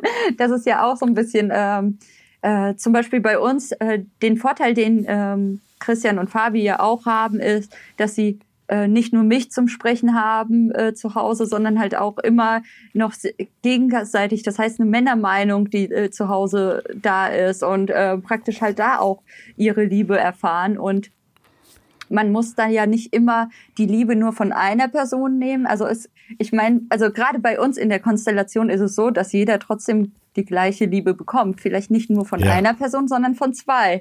Und äh, am Ende äh, bekommt aber trotzdem jeder vielleicht sogar mehr, weil, weil man dann trotzdem mehr Zeit hat und mehr Zeit investieren kann. Und ja, es gibt viele Leute, die dann sagen, boah, äh, um ehrlich zu sein, meine Beziehung erdrückt mich. Und ja. äh, ich brauche auch mal Zeit für mich. Also das ist halt auch so ein bisschen ganz unterschiedlich. Bei uns ist es halt, wir können uns einander, äh, wir können die ganze Zeit miteinander Zeit verbringen.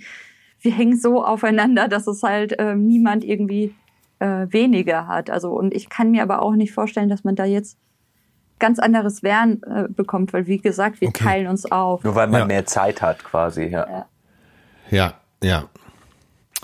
Ja. Interessant. das, äh, also das wird mich jetzt ein paar Tage beschäftigen. Ja, in der Tat, ey. ihr, ihr, seid aber tatsächlich auch in der Lage, das äh, sehr, sehr gut rüberzubringen und eine Menge Verständnis da hervorzurufen. Ja, großartig. Ich äh, hoffe, dass wir eines Tages nochmal wieder miteinander sprechen. Ich bin jetzt schon sehr dankbar, auf euch getroffen zu sein. Ja, danke schön euch, dass ihr uns zum Gespräch eingeladen habt. Unbedingt. Wir wünschen euch ganz, ganz viel Liebe von Herzen. Auch eurem kleinen lieben Sohn, euch Vieren, äh, alles Gute von uns. Dankeschön und euch ja. auch ganz viel Liebe. Danke, nehmen wir lieb gerne an. Danke für die Mach's Ehrlichkeit gut. und Offenheit. Ciao, ciao. Ciao. Tschüss. Ciao, danke. Tschüss.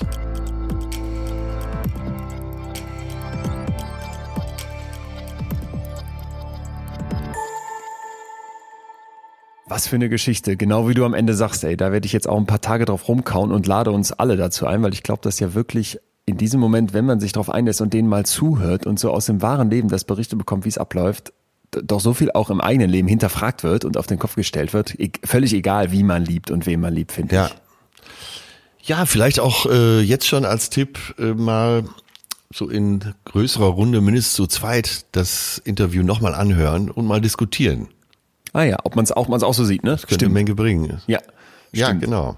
Das könnte, äh, das könnte gerade so für, äh, wie sagst du so schön, Soirees, für Abendgesellschaft nochmal anregende halbe Stunde sein. Und wir haben das natürlich selber auch gemacht und es ist nochmal angehört, äh, ganz in Ruhe und mit wirklich selber mit gespitztem Bleistift da gesessen, aber ich habe auch noch einiges an Wissenschaft mitgebracht und du, Atze, wie immer an Lebenserfahrung. Wir würden jetzt euch anbieten, allen da draußen, Wir wollen etwas lernen. Wir wollen aus diesen Geschichten, die wir hier erzählen, aus dem Input, den wir geben können, was für uns selber ja. mitnehmen. Und wirklich völlig egal, finde ich, ob man jetzt zu zwei, zu dritt, zu vier, zu fünf zusammen liebt oder lebt, ob man schon mal fremdgegangen ist, ob man homo, hetero oder sonst wie sexuell ist.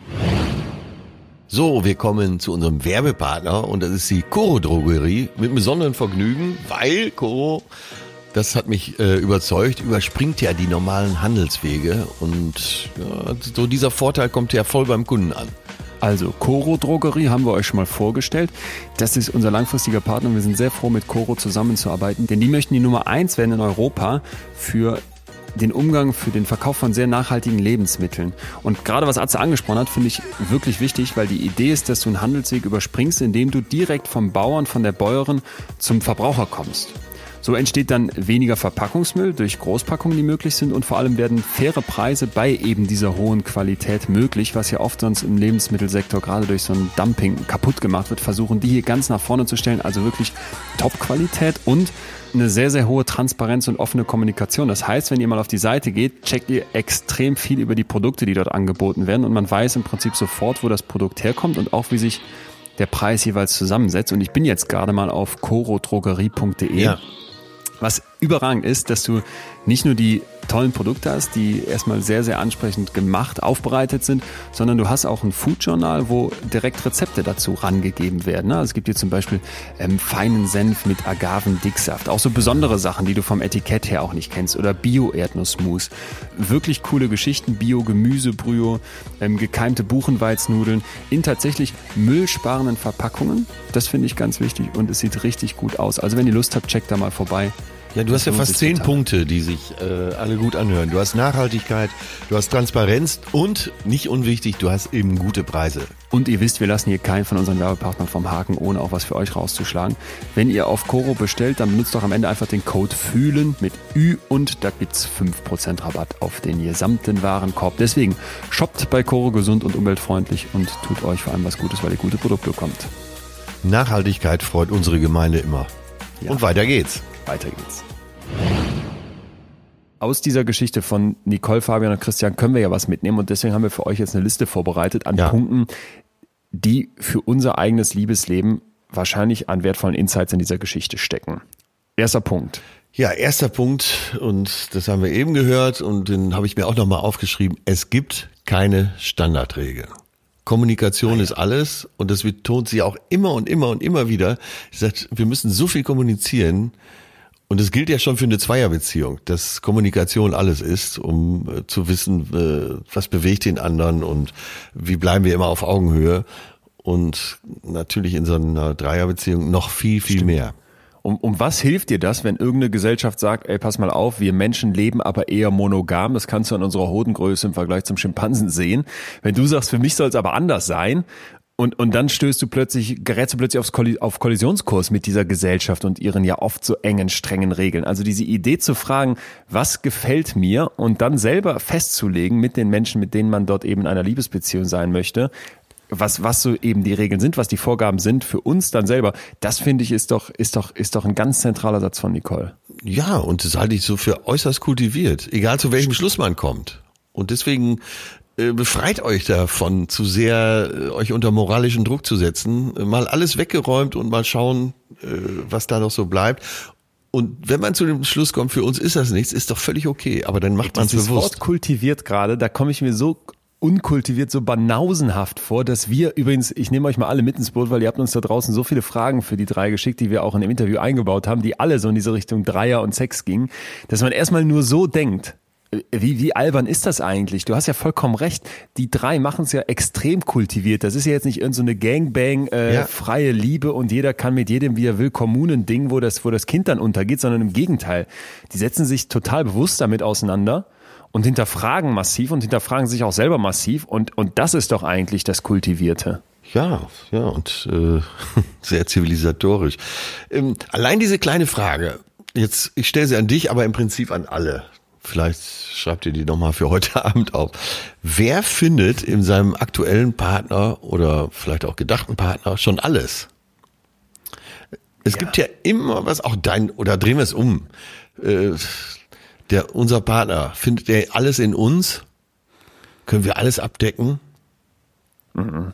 da würde ich, wenn ich jetzt nachdenken würde, würde mir wahrscheinlich direkt zehn Sachen einfallen, die ich gar nicht leisten kann, weil es gar nicht in mir ist.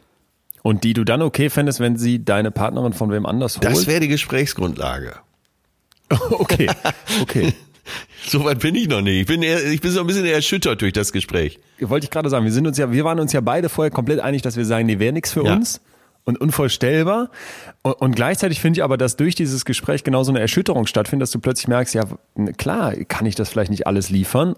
Und alleine, wenn du dich hinsetzt und anfängst darüber zu sprechen, wird das vielleicht schon was auflösen und beiden auch eine Klarheit verschaffen, die sonst fehlen könnte.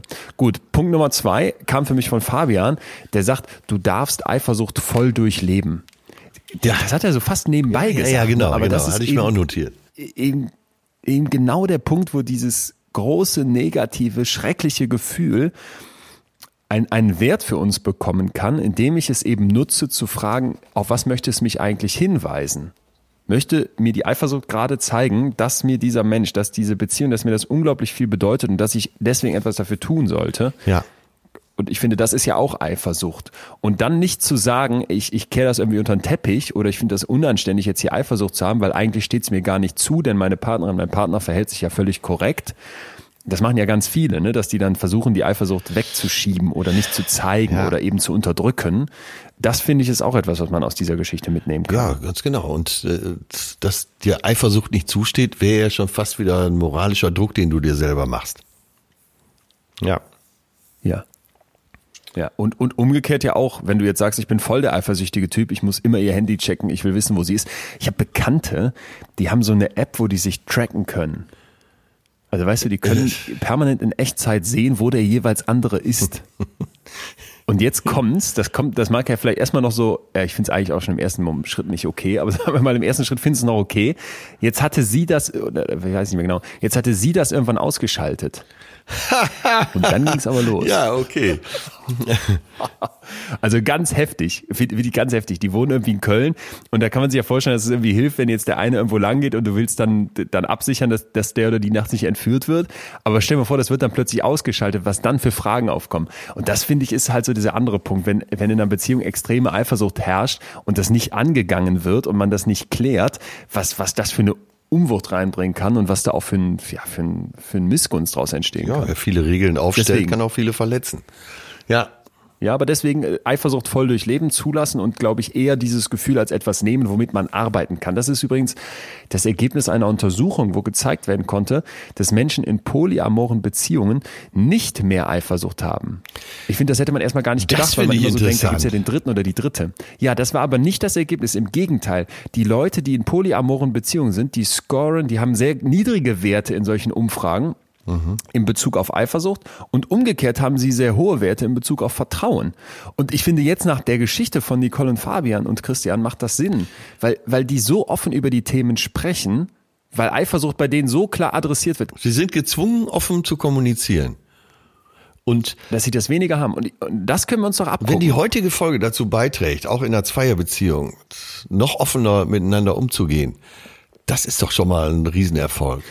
Punkt Nummer drei.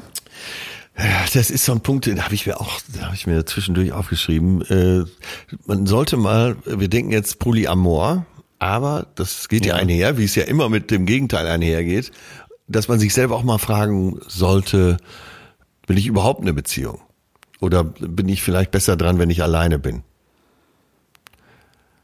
Okay. Du musst ja auch Kennst du solch, kennst du so jemanden, wo du das sagen würdest? Äh, ich kenne zwei Fälle. Ich habe das immer wieder bei denen angezweifelt, weil auch immer bei denen mal wieder die Sehnsucht hochkommt. Ja. Aber so überwiegend äh, waren die dann relativ schnell wieder Single. Und so aus der Beobachtung raus äh, habe ich wirklich das Gefühl, es ist auch besser, dass sie Single sind. Sind nicht gemacht für eine Beziehung. Ah, okay. Ja, wir haben ja eben gesagt, äh, gemeinschaftlich, dass man sich ja so frei von allen moralischen Zwängen eben mal äh, selber bestimmen sollte. Wo steht man, was möchte mhm. ich, wo finde ich meine Erfüllung? Und ja, es kann ja sein, dass es, dass eine Beziehung für dich auch nur Stress bedeuten würde. Ja, ich tue mich aus psychologischer Sicht schwer mit der Idee zu sagen, da ist irgendjemand wirklich beziehungsunfähig oder kann das nicht.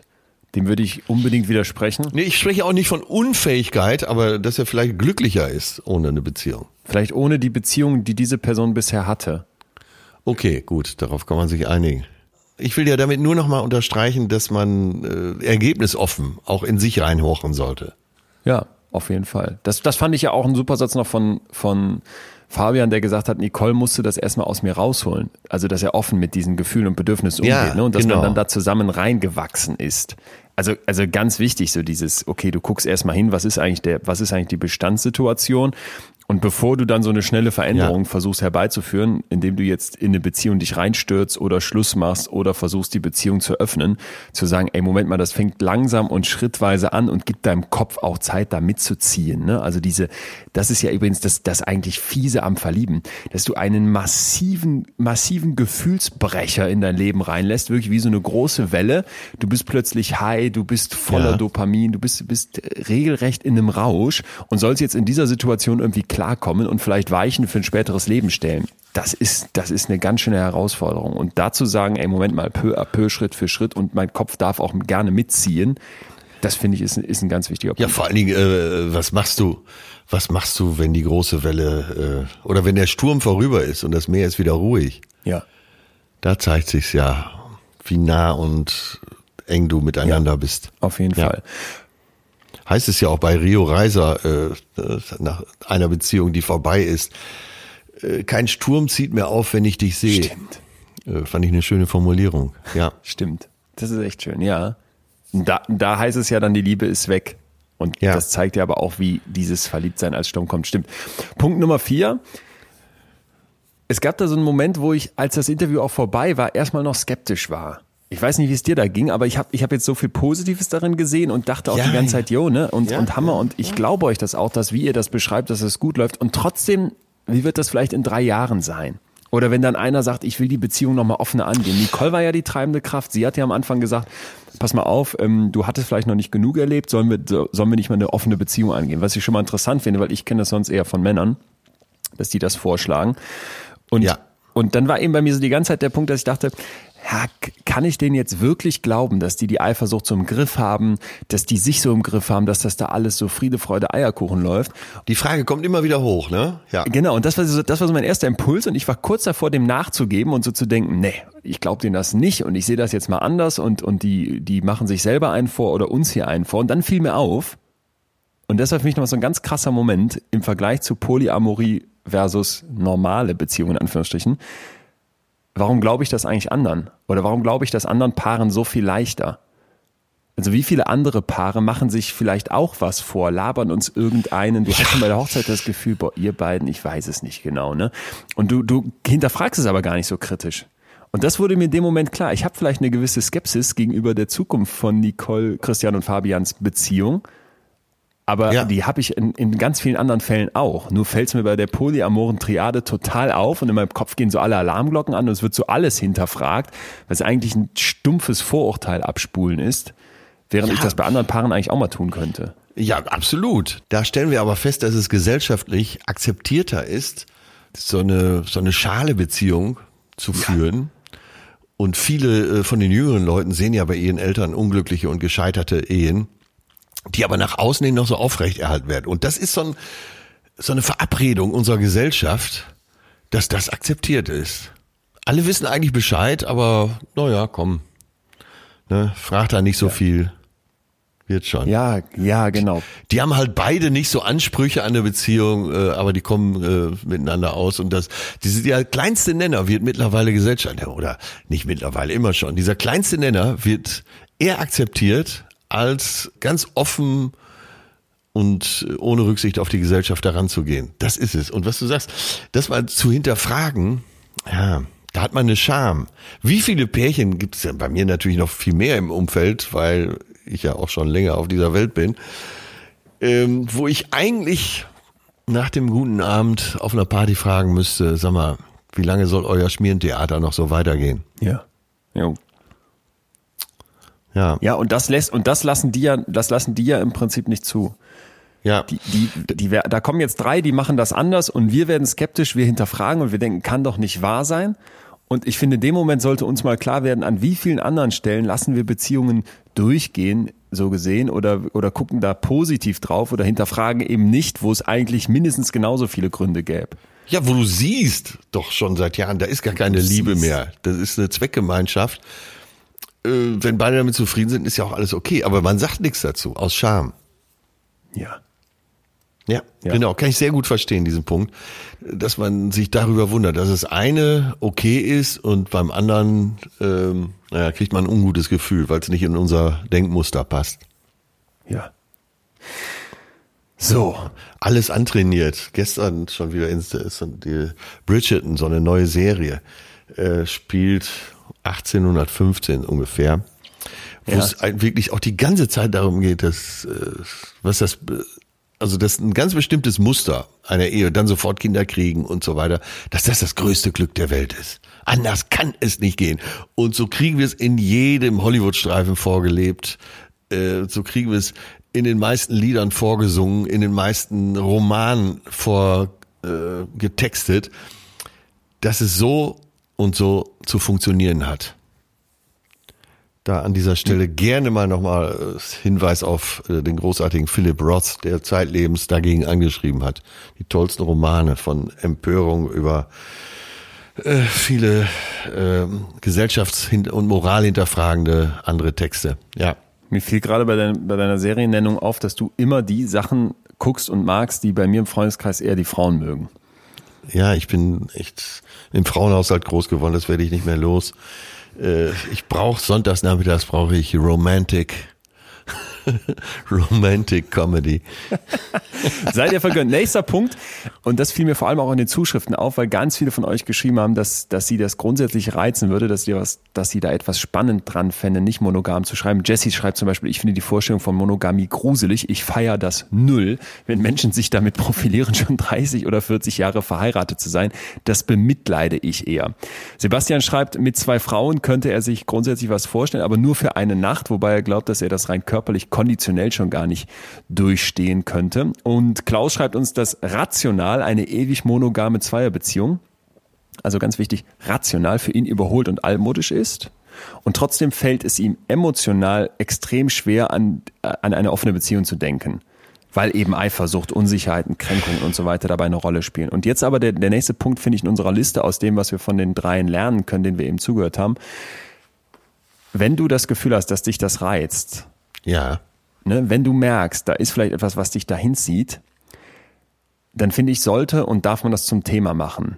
Denn es gab Untersuchungen, die ich hochinteressant fand, die zeigen konnten, dass Menschen in nicht monogamen, aber verabredeten Beziehungen, ja, also nicht einer geht fremd, sondern man hat sich darauf geeinigt, in solchen Beziehungen höhere Zufriedenheit berichten. Und zwar ja, hat man Leute ja, ja. über eine längere Zeit be begleitet und hat sich angeguckt, naja, wer von euch hätte vielleicht Lust auf sowas? Ne? Und dann war erstmal so, dass die Leute am Anfang unterschiedlich stark sagen, ja, sie haben Lust darauf, in so eine offene Beziehung, in so eine polyamore Beziehungsform einmal einzusteigen. Und ja. diejenigen, die das jetzt gemacht haben, die berichteten nachher deutlich höhere Zufriedenheitswerte, wohingegen diejenigen, die das nicht gemacht haben, eigentlich gleich geblieben sind. Das heißt, man verliert vielleicht nicht unbedingt etwas, wenn man das nicht macht, aber man kann extrem viel dazu gewinnen, wenn man das macht. Und die Forscherin hinter dieser Studie, Samantha Joel, eine Professorin von der Western University, die sagt jetzt, dass es so eine Art Uplift gibt, ein Hochziehen.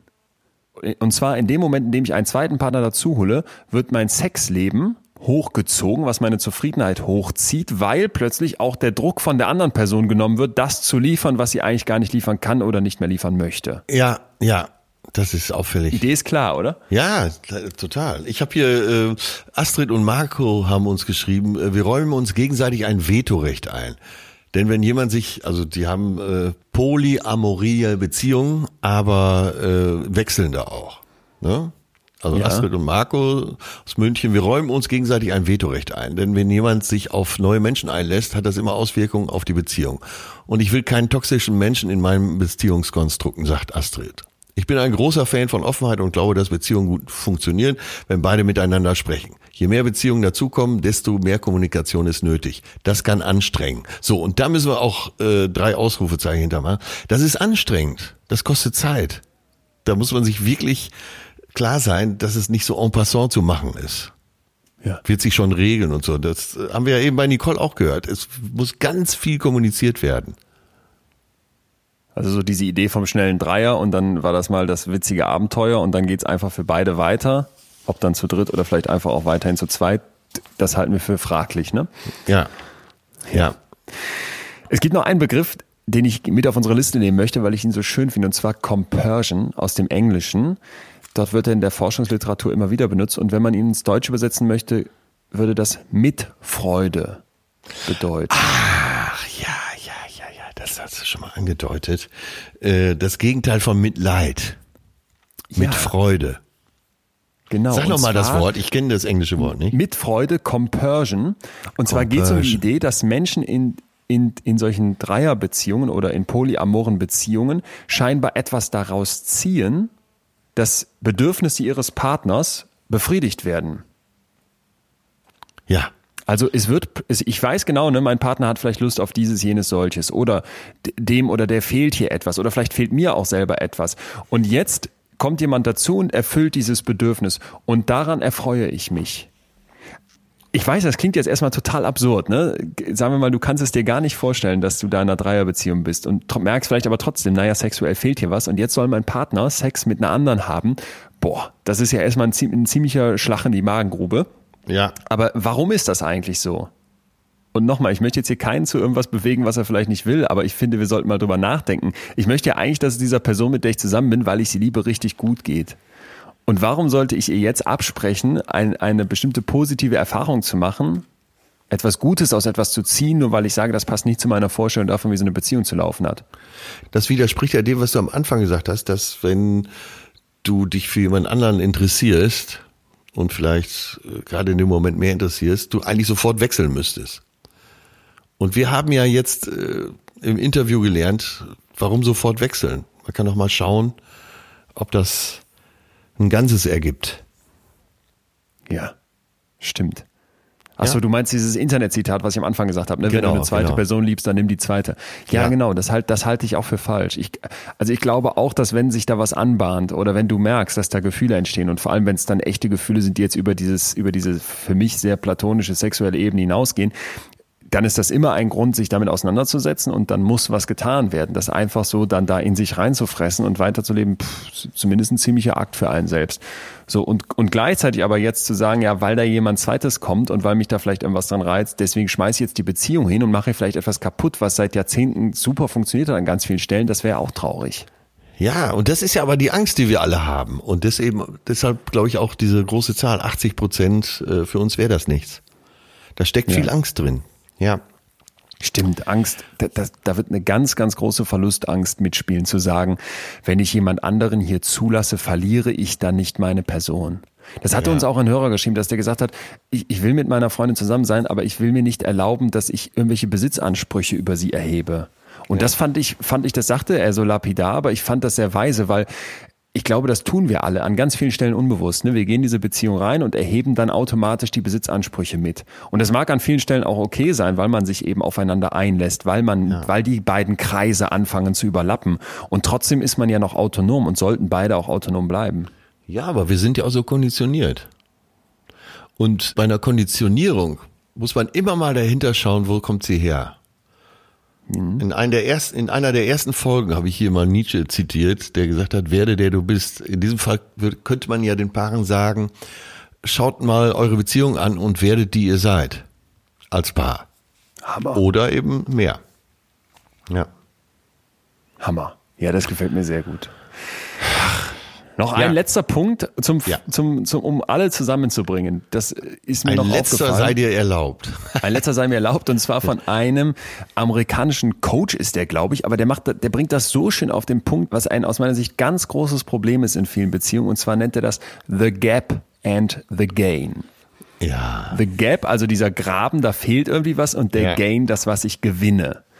Und der macht es an einem einfachen Beispiel klar, worum es geht. Stell dir vor, du bringst für deine Tochter eine Süßigkeit mit und die freut sich dann, wenn du nach Hause kommst, denkst du riesig über diese Süßigkeit. Du kommst mit dem Ding an, die sagt, hm, ich wollte aber eigentlich den anderen Lutscher. Ja. Das ist dann der Gap. Ja, dieses Kind sieht in dem Moment nicht, was es eigentlich bekommt, nämlich die Süßigkeit, sondern sieht den Gap und sagt, da fehlt eigentlich was. Ja, ja. Und, und ich finde ganz, ganz viele Menschen, wenn ich mir sie so angucke und mich selber auch, wir leben oft im Gap. Wir leben oft in diesem, da fehlt eigentlich etwas. Ja. Ja. Das heißt, anstatt zu sagen, Moment mal, was gewinne ich hier eigentlich? Was könnte ich eigentlich dazu gewinnen in wie auch immer ich meine Beziehung gestalte, indem ich vielleicht Sachen umstelle oder vielleicht sogar jemand Drittes zulasse, interessiert mich die ganze Zeit nur, ja, aber was nimmt der mir weg? Ne, was habe ich dann weniger? Ja, was ja. kommt an Eifersucht, an schlechten Gefühlen dazu? Also ich sehe alles Negative, ich sehe alles Kritische und frage an keiner Stelle mal, was wäre denn vielleicht auch zu gewinnen? Nicole und Fabian haben es ja ganz klar gesagt, ey, da gibt's einfach nochmal einen dritten, da gibt's eine dritte Meinung, da gibt's eine, gibt's eine andere Gesprächsgrundlage, da gibt's andere Gesprächsthemen abends, da ist man nicht einsam. Das waren ja alles so Punkte, wo man auch mal sagen könnte, so sehr mich diese Idee vielleicht abschreckt und so sehr ich sage, ist gar nichts für mich, könnte ich ja mal anders drauf gucken und sagen, hey, was kann ich denn eigentlich als Gain daraus ziehen? Ja, das war mein letzter Punkt. Ja, aber es war eine, schöne Anregung. Das gilt natürlich äh, in diesen Zeiten ganz besonders und für alle Themen, dass wir immer gucken, was wir haben und nicht, was noch obendrauf sein könnte. Glücklich Oder ist, wer vergisst, was doch nicht zu ändern ist. Nein, aber ähm, tja, wir können heute eben nur den Denkanstoß liefern. Und eine Lösung gibt's nicht, weil Menschen einfach alle zu unterschiedlich sind. Aber sich immer sich immer äh, zu hinterfragen und auch als Paar zu hinterfragen, kann einen doch nur nach vorne bringen. Und ich darf noch auf was hinweisen. Wenn euch das interessiert hat, was ihr heute gehört habt rund um das Thema Polyamorie und wenn ihr vielleicht auch die Geschichte von Nicole, Fabian und Christian spannend fandet, dann darf ich euch nochmal meinen Podcast besser so ans Herz legen. Zusammen mit dem WDR mache ich den, den gibt's seit letzter Woche überall da, wo es Podcasts gibt, bei iTunes, Spotify und Co. könnt ihr den kostenlos hören. Und die zweite Folge ist mit Nicole und Fabian. Wir haben über den WDR überhaupt erst den Zugang zu den beiden bekommen. Und das Gespräch, was ich mit ihnen geführt habe, dreht sich wirklich nochmal auch in eine ganz andere Richtung als das, was ihr heute gehört habt, weil es sehr ausführlich um Eifersucht geht. Und bei dem Podcast besser so geht es vor allem auch darum, dass ich psychologische Tipps und Kniffe ganz konkret aus der Wissenschaft, wissenschaftlich fundiert dazugebe, wie man dann mit den jeweiligen Themen umgehen kann. Also wenn ihr Lust habt, gebt mal besser so in eure Podcast-App ein und dann könnt ihr mein Gespräch mit den beiden nochmal eben mit ganz anderen Schwerpunkten hören und vor allem auch äh, über den Sohn. Die drei haben ja einen Sohn, der noch nicht weiß, wer der Vater ist. Auch das haben wir beleuchtet und deswegen würde ich mich sehr freuen, wenn ihr da mal reinhört und würde fast versprechen, dass sich das für euch auch lohnt. Was würdest du denn jetzt machen, wenn jetzt deine Partnerin kommen würde und sagen würde, ich habe hier bei, ich habe mir die Folge mit Leon Atze angehört ja. und die hatten dann Nicole und Fabian am Start und die haben mal aus ihrer polyamoren Beziehung erzählt. Super Ding. Lass uns mal drüber sprechen. Würdest du dann, würdest du dann jetzt sagen, dass du wirklich ergebnisoffen da reingehst oder würdest du sagen, nee, die Würfel sind für dich vorher schon gefallen? Ja, vielleicht würde ich auf jeden Fall ein paar Prozent ergebnisoffener da reingehen. Da waren heute, es waren heute so viele okay. Denkanstöße dabei. Äh, man kann ja auch nicht verlangen, dass man äh, so nach, nach einem kurzen Gespräch sich da äh, total ändert. Aber für mich ist der Denkanstoß so groß, der Impuls, dass ich da sicher ein paar Tage mit schwanger gehen werde. Egal zu welchem Schluss ich komme. Aber ich okay. würde nicht sofort jetzt sagen, nee, nee, nee, nee. Also darüber zu sprechen könnte uns auch schon weiterbringen. Auch wenn wir, oder auch. gerade wenn wir zu dem Schluss kommen, für uns ist das nichts, dann haben wir auf jeden Fall diese Kellerräume auch mal beleuchtet. Oder was heißt Keller? Ich bin schon wieder, siehst du, ich bin schon wieder konditioniert. Diese sonnigen Räume auch mal betreten. Ja, diese anders, anders sonnigen Räume. Ja, ja. gut, okay, das, das finde find ich reicht schon völlig aus. Ich glaube, wenn man wirklich sagt, ein paar Prozentpunkte ergebnisoffener geht man da rein, muss das niemanden verändern und auch niemanden von, seinem von seinem Weg wegbringen aber da, dass die drei eben ein anderes Liebesmodell leben als so viele anderen und zeigen, dass das doch irgendwie auch nicht nur funktionieren kann, sondern scheinbar gut funktioniert für sie und egal wie skeptisch wir sind, nicht nur eine Daseinsberechtigung hat, sondern eben uns auch ganz viel mitgeben kann. Das war für mich heute so diese, diese dieses unglaublich Positive aus der Geschichte von den beiden, von den ja, dreien. Sehr ungewöhnliche Folge heute, aber auch super interessant. Dann wünschen wir Papi, Papa und Mama ganz viel Gutes noch, vor allem ja, auch mit und dem danke, Sohn. dass ihr so offen mit uns Echt? gesprochen habt. Vielen, habt. vielen Dank. Da, danken euch allen da draußen, dass ihr so viel Input mit uns geteilt habt, der mit in dieses Interview eingeflossen ist, der mit in unsere Vorbereitung, Vorbereitung eingeflossen ist und der hier zum Teil auch vorgelesen wurde. Das dürft ihr gerne weiter tun. Wir freuen uns riesig, wenn ihr diesen Podcast hier abonniert. Ich erkläre auch gerne noch mal kurz, warum. Wir möchten natürlich wissen, kommt das an, was wir hier machen? Und wenn wir wissen, dass ihr die Folgen abonniert, also sofort informiert werden möchtet, wenn eine neue rauskommt, dann ist das für uns natürlich Antrieb zu sagen, okay, das macht was mit den Leuten, das kommt bei den Leuten an, da haben die Lust drauf. Und wenn ihr vielleicht irgendwann mal die Zeit habt, uns eine kurze kurze Bewertung dazulassen. Das geht ja in verschiedenen Podcast-Apps. Dann habt ihr heute hoffentlich mitbekommen, dass wir die, dass wir die nicht nur lesen, sondern uns wirklich auch zu Herzen nehmen, dass wir uns über die kritischen genauso freuen wie über die positiven, wenn sie denn äh, gut formuliert sind im Sinne von, ne, dass, dass da jetzt nicht einfach nur irgendein Shit abgeladen wird, sondern wie bei der Landwirtin einfach nochmal ein anderer Blick drauf gegeben wird. Das fand, fand ich so gut. Deswegen schreibt uns gerne, mailt uns über post.leonwinscheid.de, schreibt uns über Instagram und nächste Woche machen wir was? Das dürft ihr auch mal mitentscheiden, darf ich noch kurz anmerken. Also ihr dürft auch gerne Gefühlsvorschläge schicken, bitte als Kommentar unter die Podcast-Apps. Ja. Hast du was im Köcher? Haben wir was bekommen?